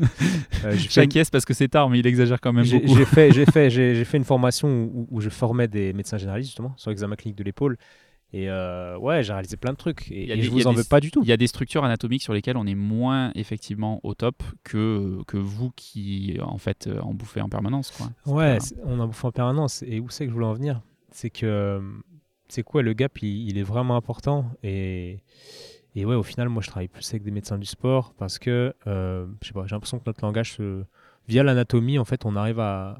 Ils comprennent pas trop ce qu'on fait, mais mais on on est moins loin. Tu vois, c'est comme le qui- ce qui suédois et va le, Ce qui va le comprendre le médecin du sport, c'est que il n'a pas besoin de comprendre ce que tu fais. Il sait que tu n'es pas délétère pour son sportif et que derrière, il augmente en performance. Tu as du résultat sur un sportif. On essaye. Voilà. Donc à partir du moment où tu as un praticien qui fait pas de mal et qui a un résultat, euh, tu peux lui dire euh, tant que tu veux, euh, les études cliniques n'ont pas prouvé que ta spécialité fonctionne, mais j'en ai rien à foutre en fait. Euh, moi j'ai des résultats. pourquoi, pourquoi un médecin du sport? Parce qu'un médecin du sport, il agit très peu sur la performance. hein. Si tu regardes ce qu'ils font, c'est euh, des gens qui sont sportifs qui viennent pour des douleurs. Mais, euh, mais ils viennent pas pour optimiser leur performance. Mais non, pourtant, mais ils- là où tu vas être efficace à un médecin du sport, c'est que tu vas pouvoir agir là où lui il pourra pas. Ouais, mais alors pourquoi? Oui, lui qui doit être efficace, mais pourquoi, euh, pourquoi je m'entends beaucoup mieux avec le médecin du sport qu'avec le généraliste? Parce que je pense que euh, tu, tu arrives. Le médecin du sport, il a une obligation de résultat, mine de rien. Tu vois ce Clairement. que je veux dire? Clairement, il a une obligation de résultat. Et vous aussi, non? Un généraliste, non. On n'a pas d'obligation de résultat, nous. Nous, on a une obligation de moyens.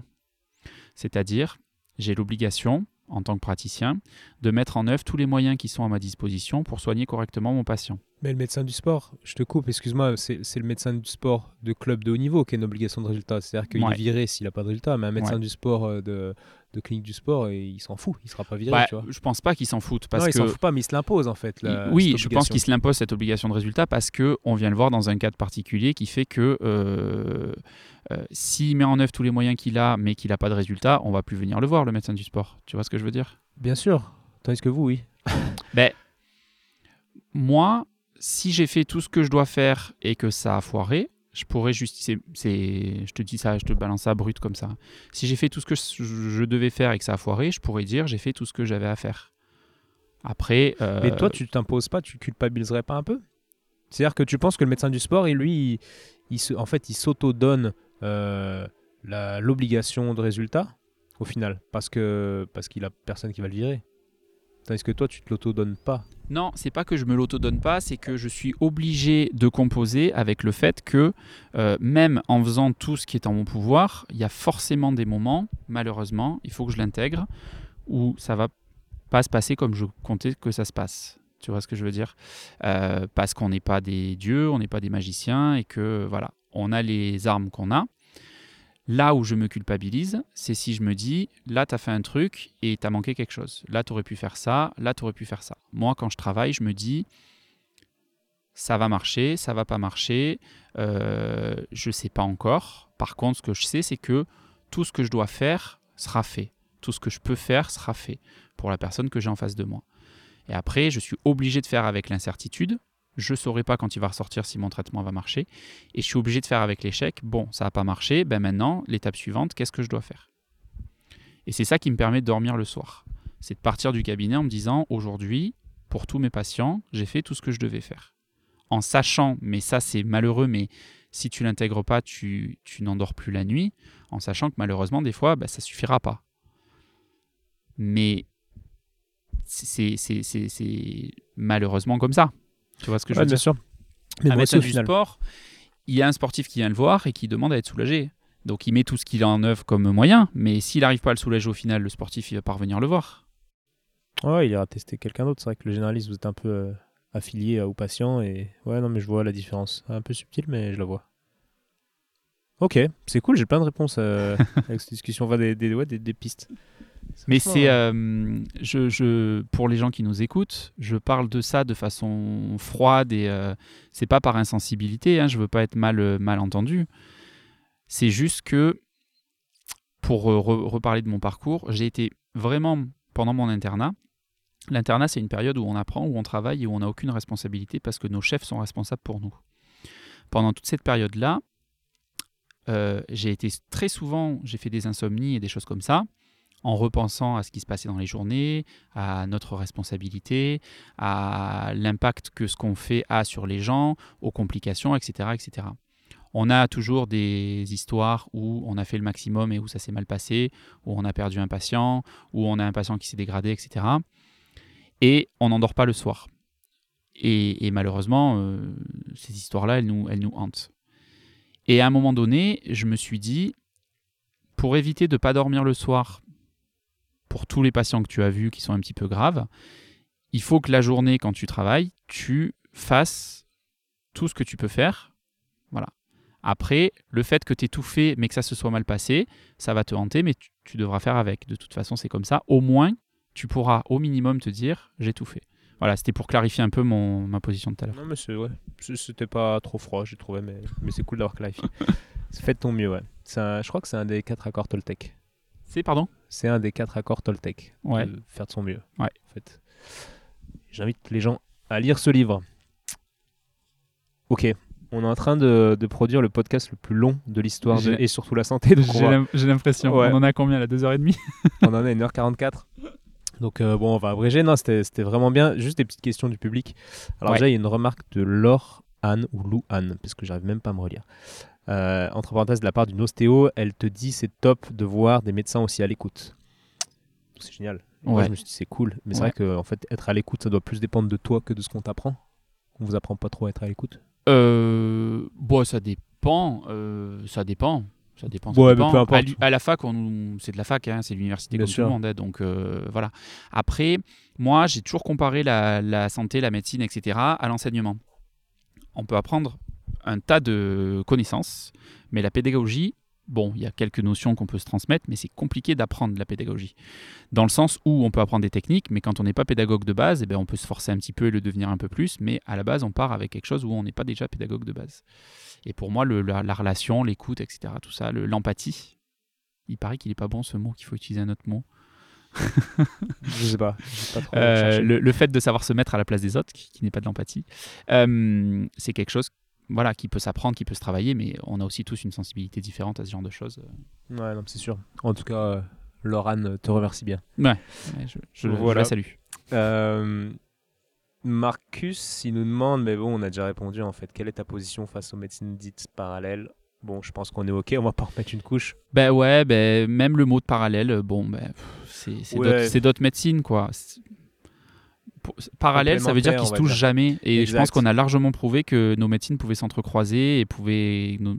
Donc c'est pas bon comme terme parallèle, je trouve. Très belle réponse. On dira quoi Complémentaire? Ouais, complémentaire, des médecines, euh, des médecines euh, même alternatives. C'est, enfin, après, c'est là, ça, on rentre dans la philosophie de la, la position centrale de la médecine occidentale dans notre société. Bon, après, c'est un débat qui est largement, voilà. Tu vas nous faire arriver à deux heures. bref, voilà, Ouais. ça, Ouais.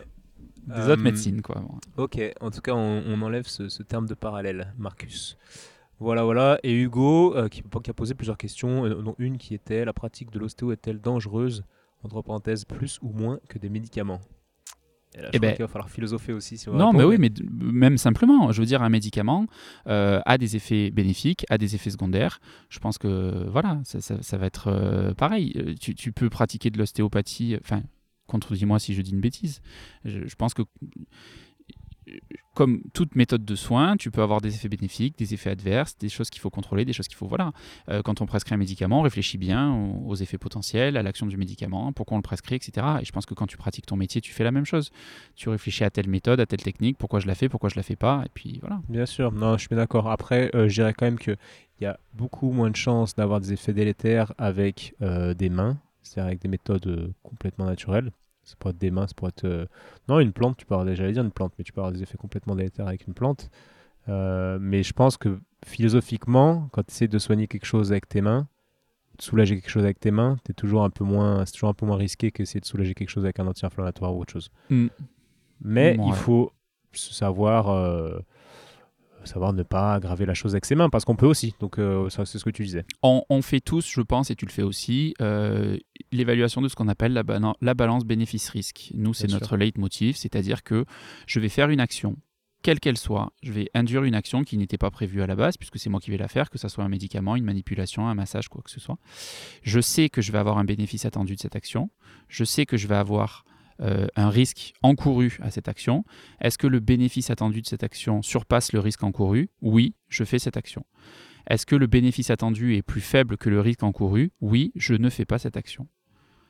Après, il n'y a rien qui est immuable, il n'y a rien qui est. Il n'y a jamais de 100%. Il n'y a, jamais de... y a pas de jamais et il n'y a pas de toujours en médecine. Ça, c'est une phrase que j'ai inventée et que j'adore.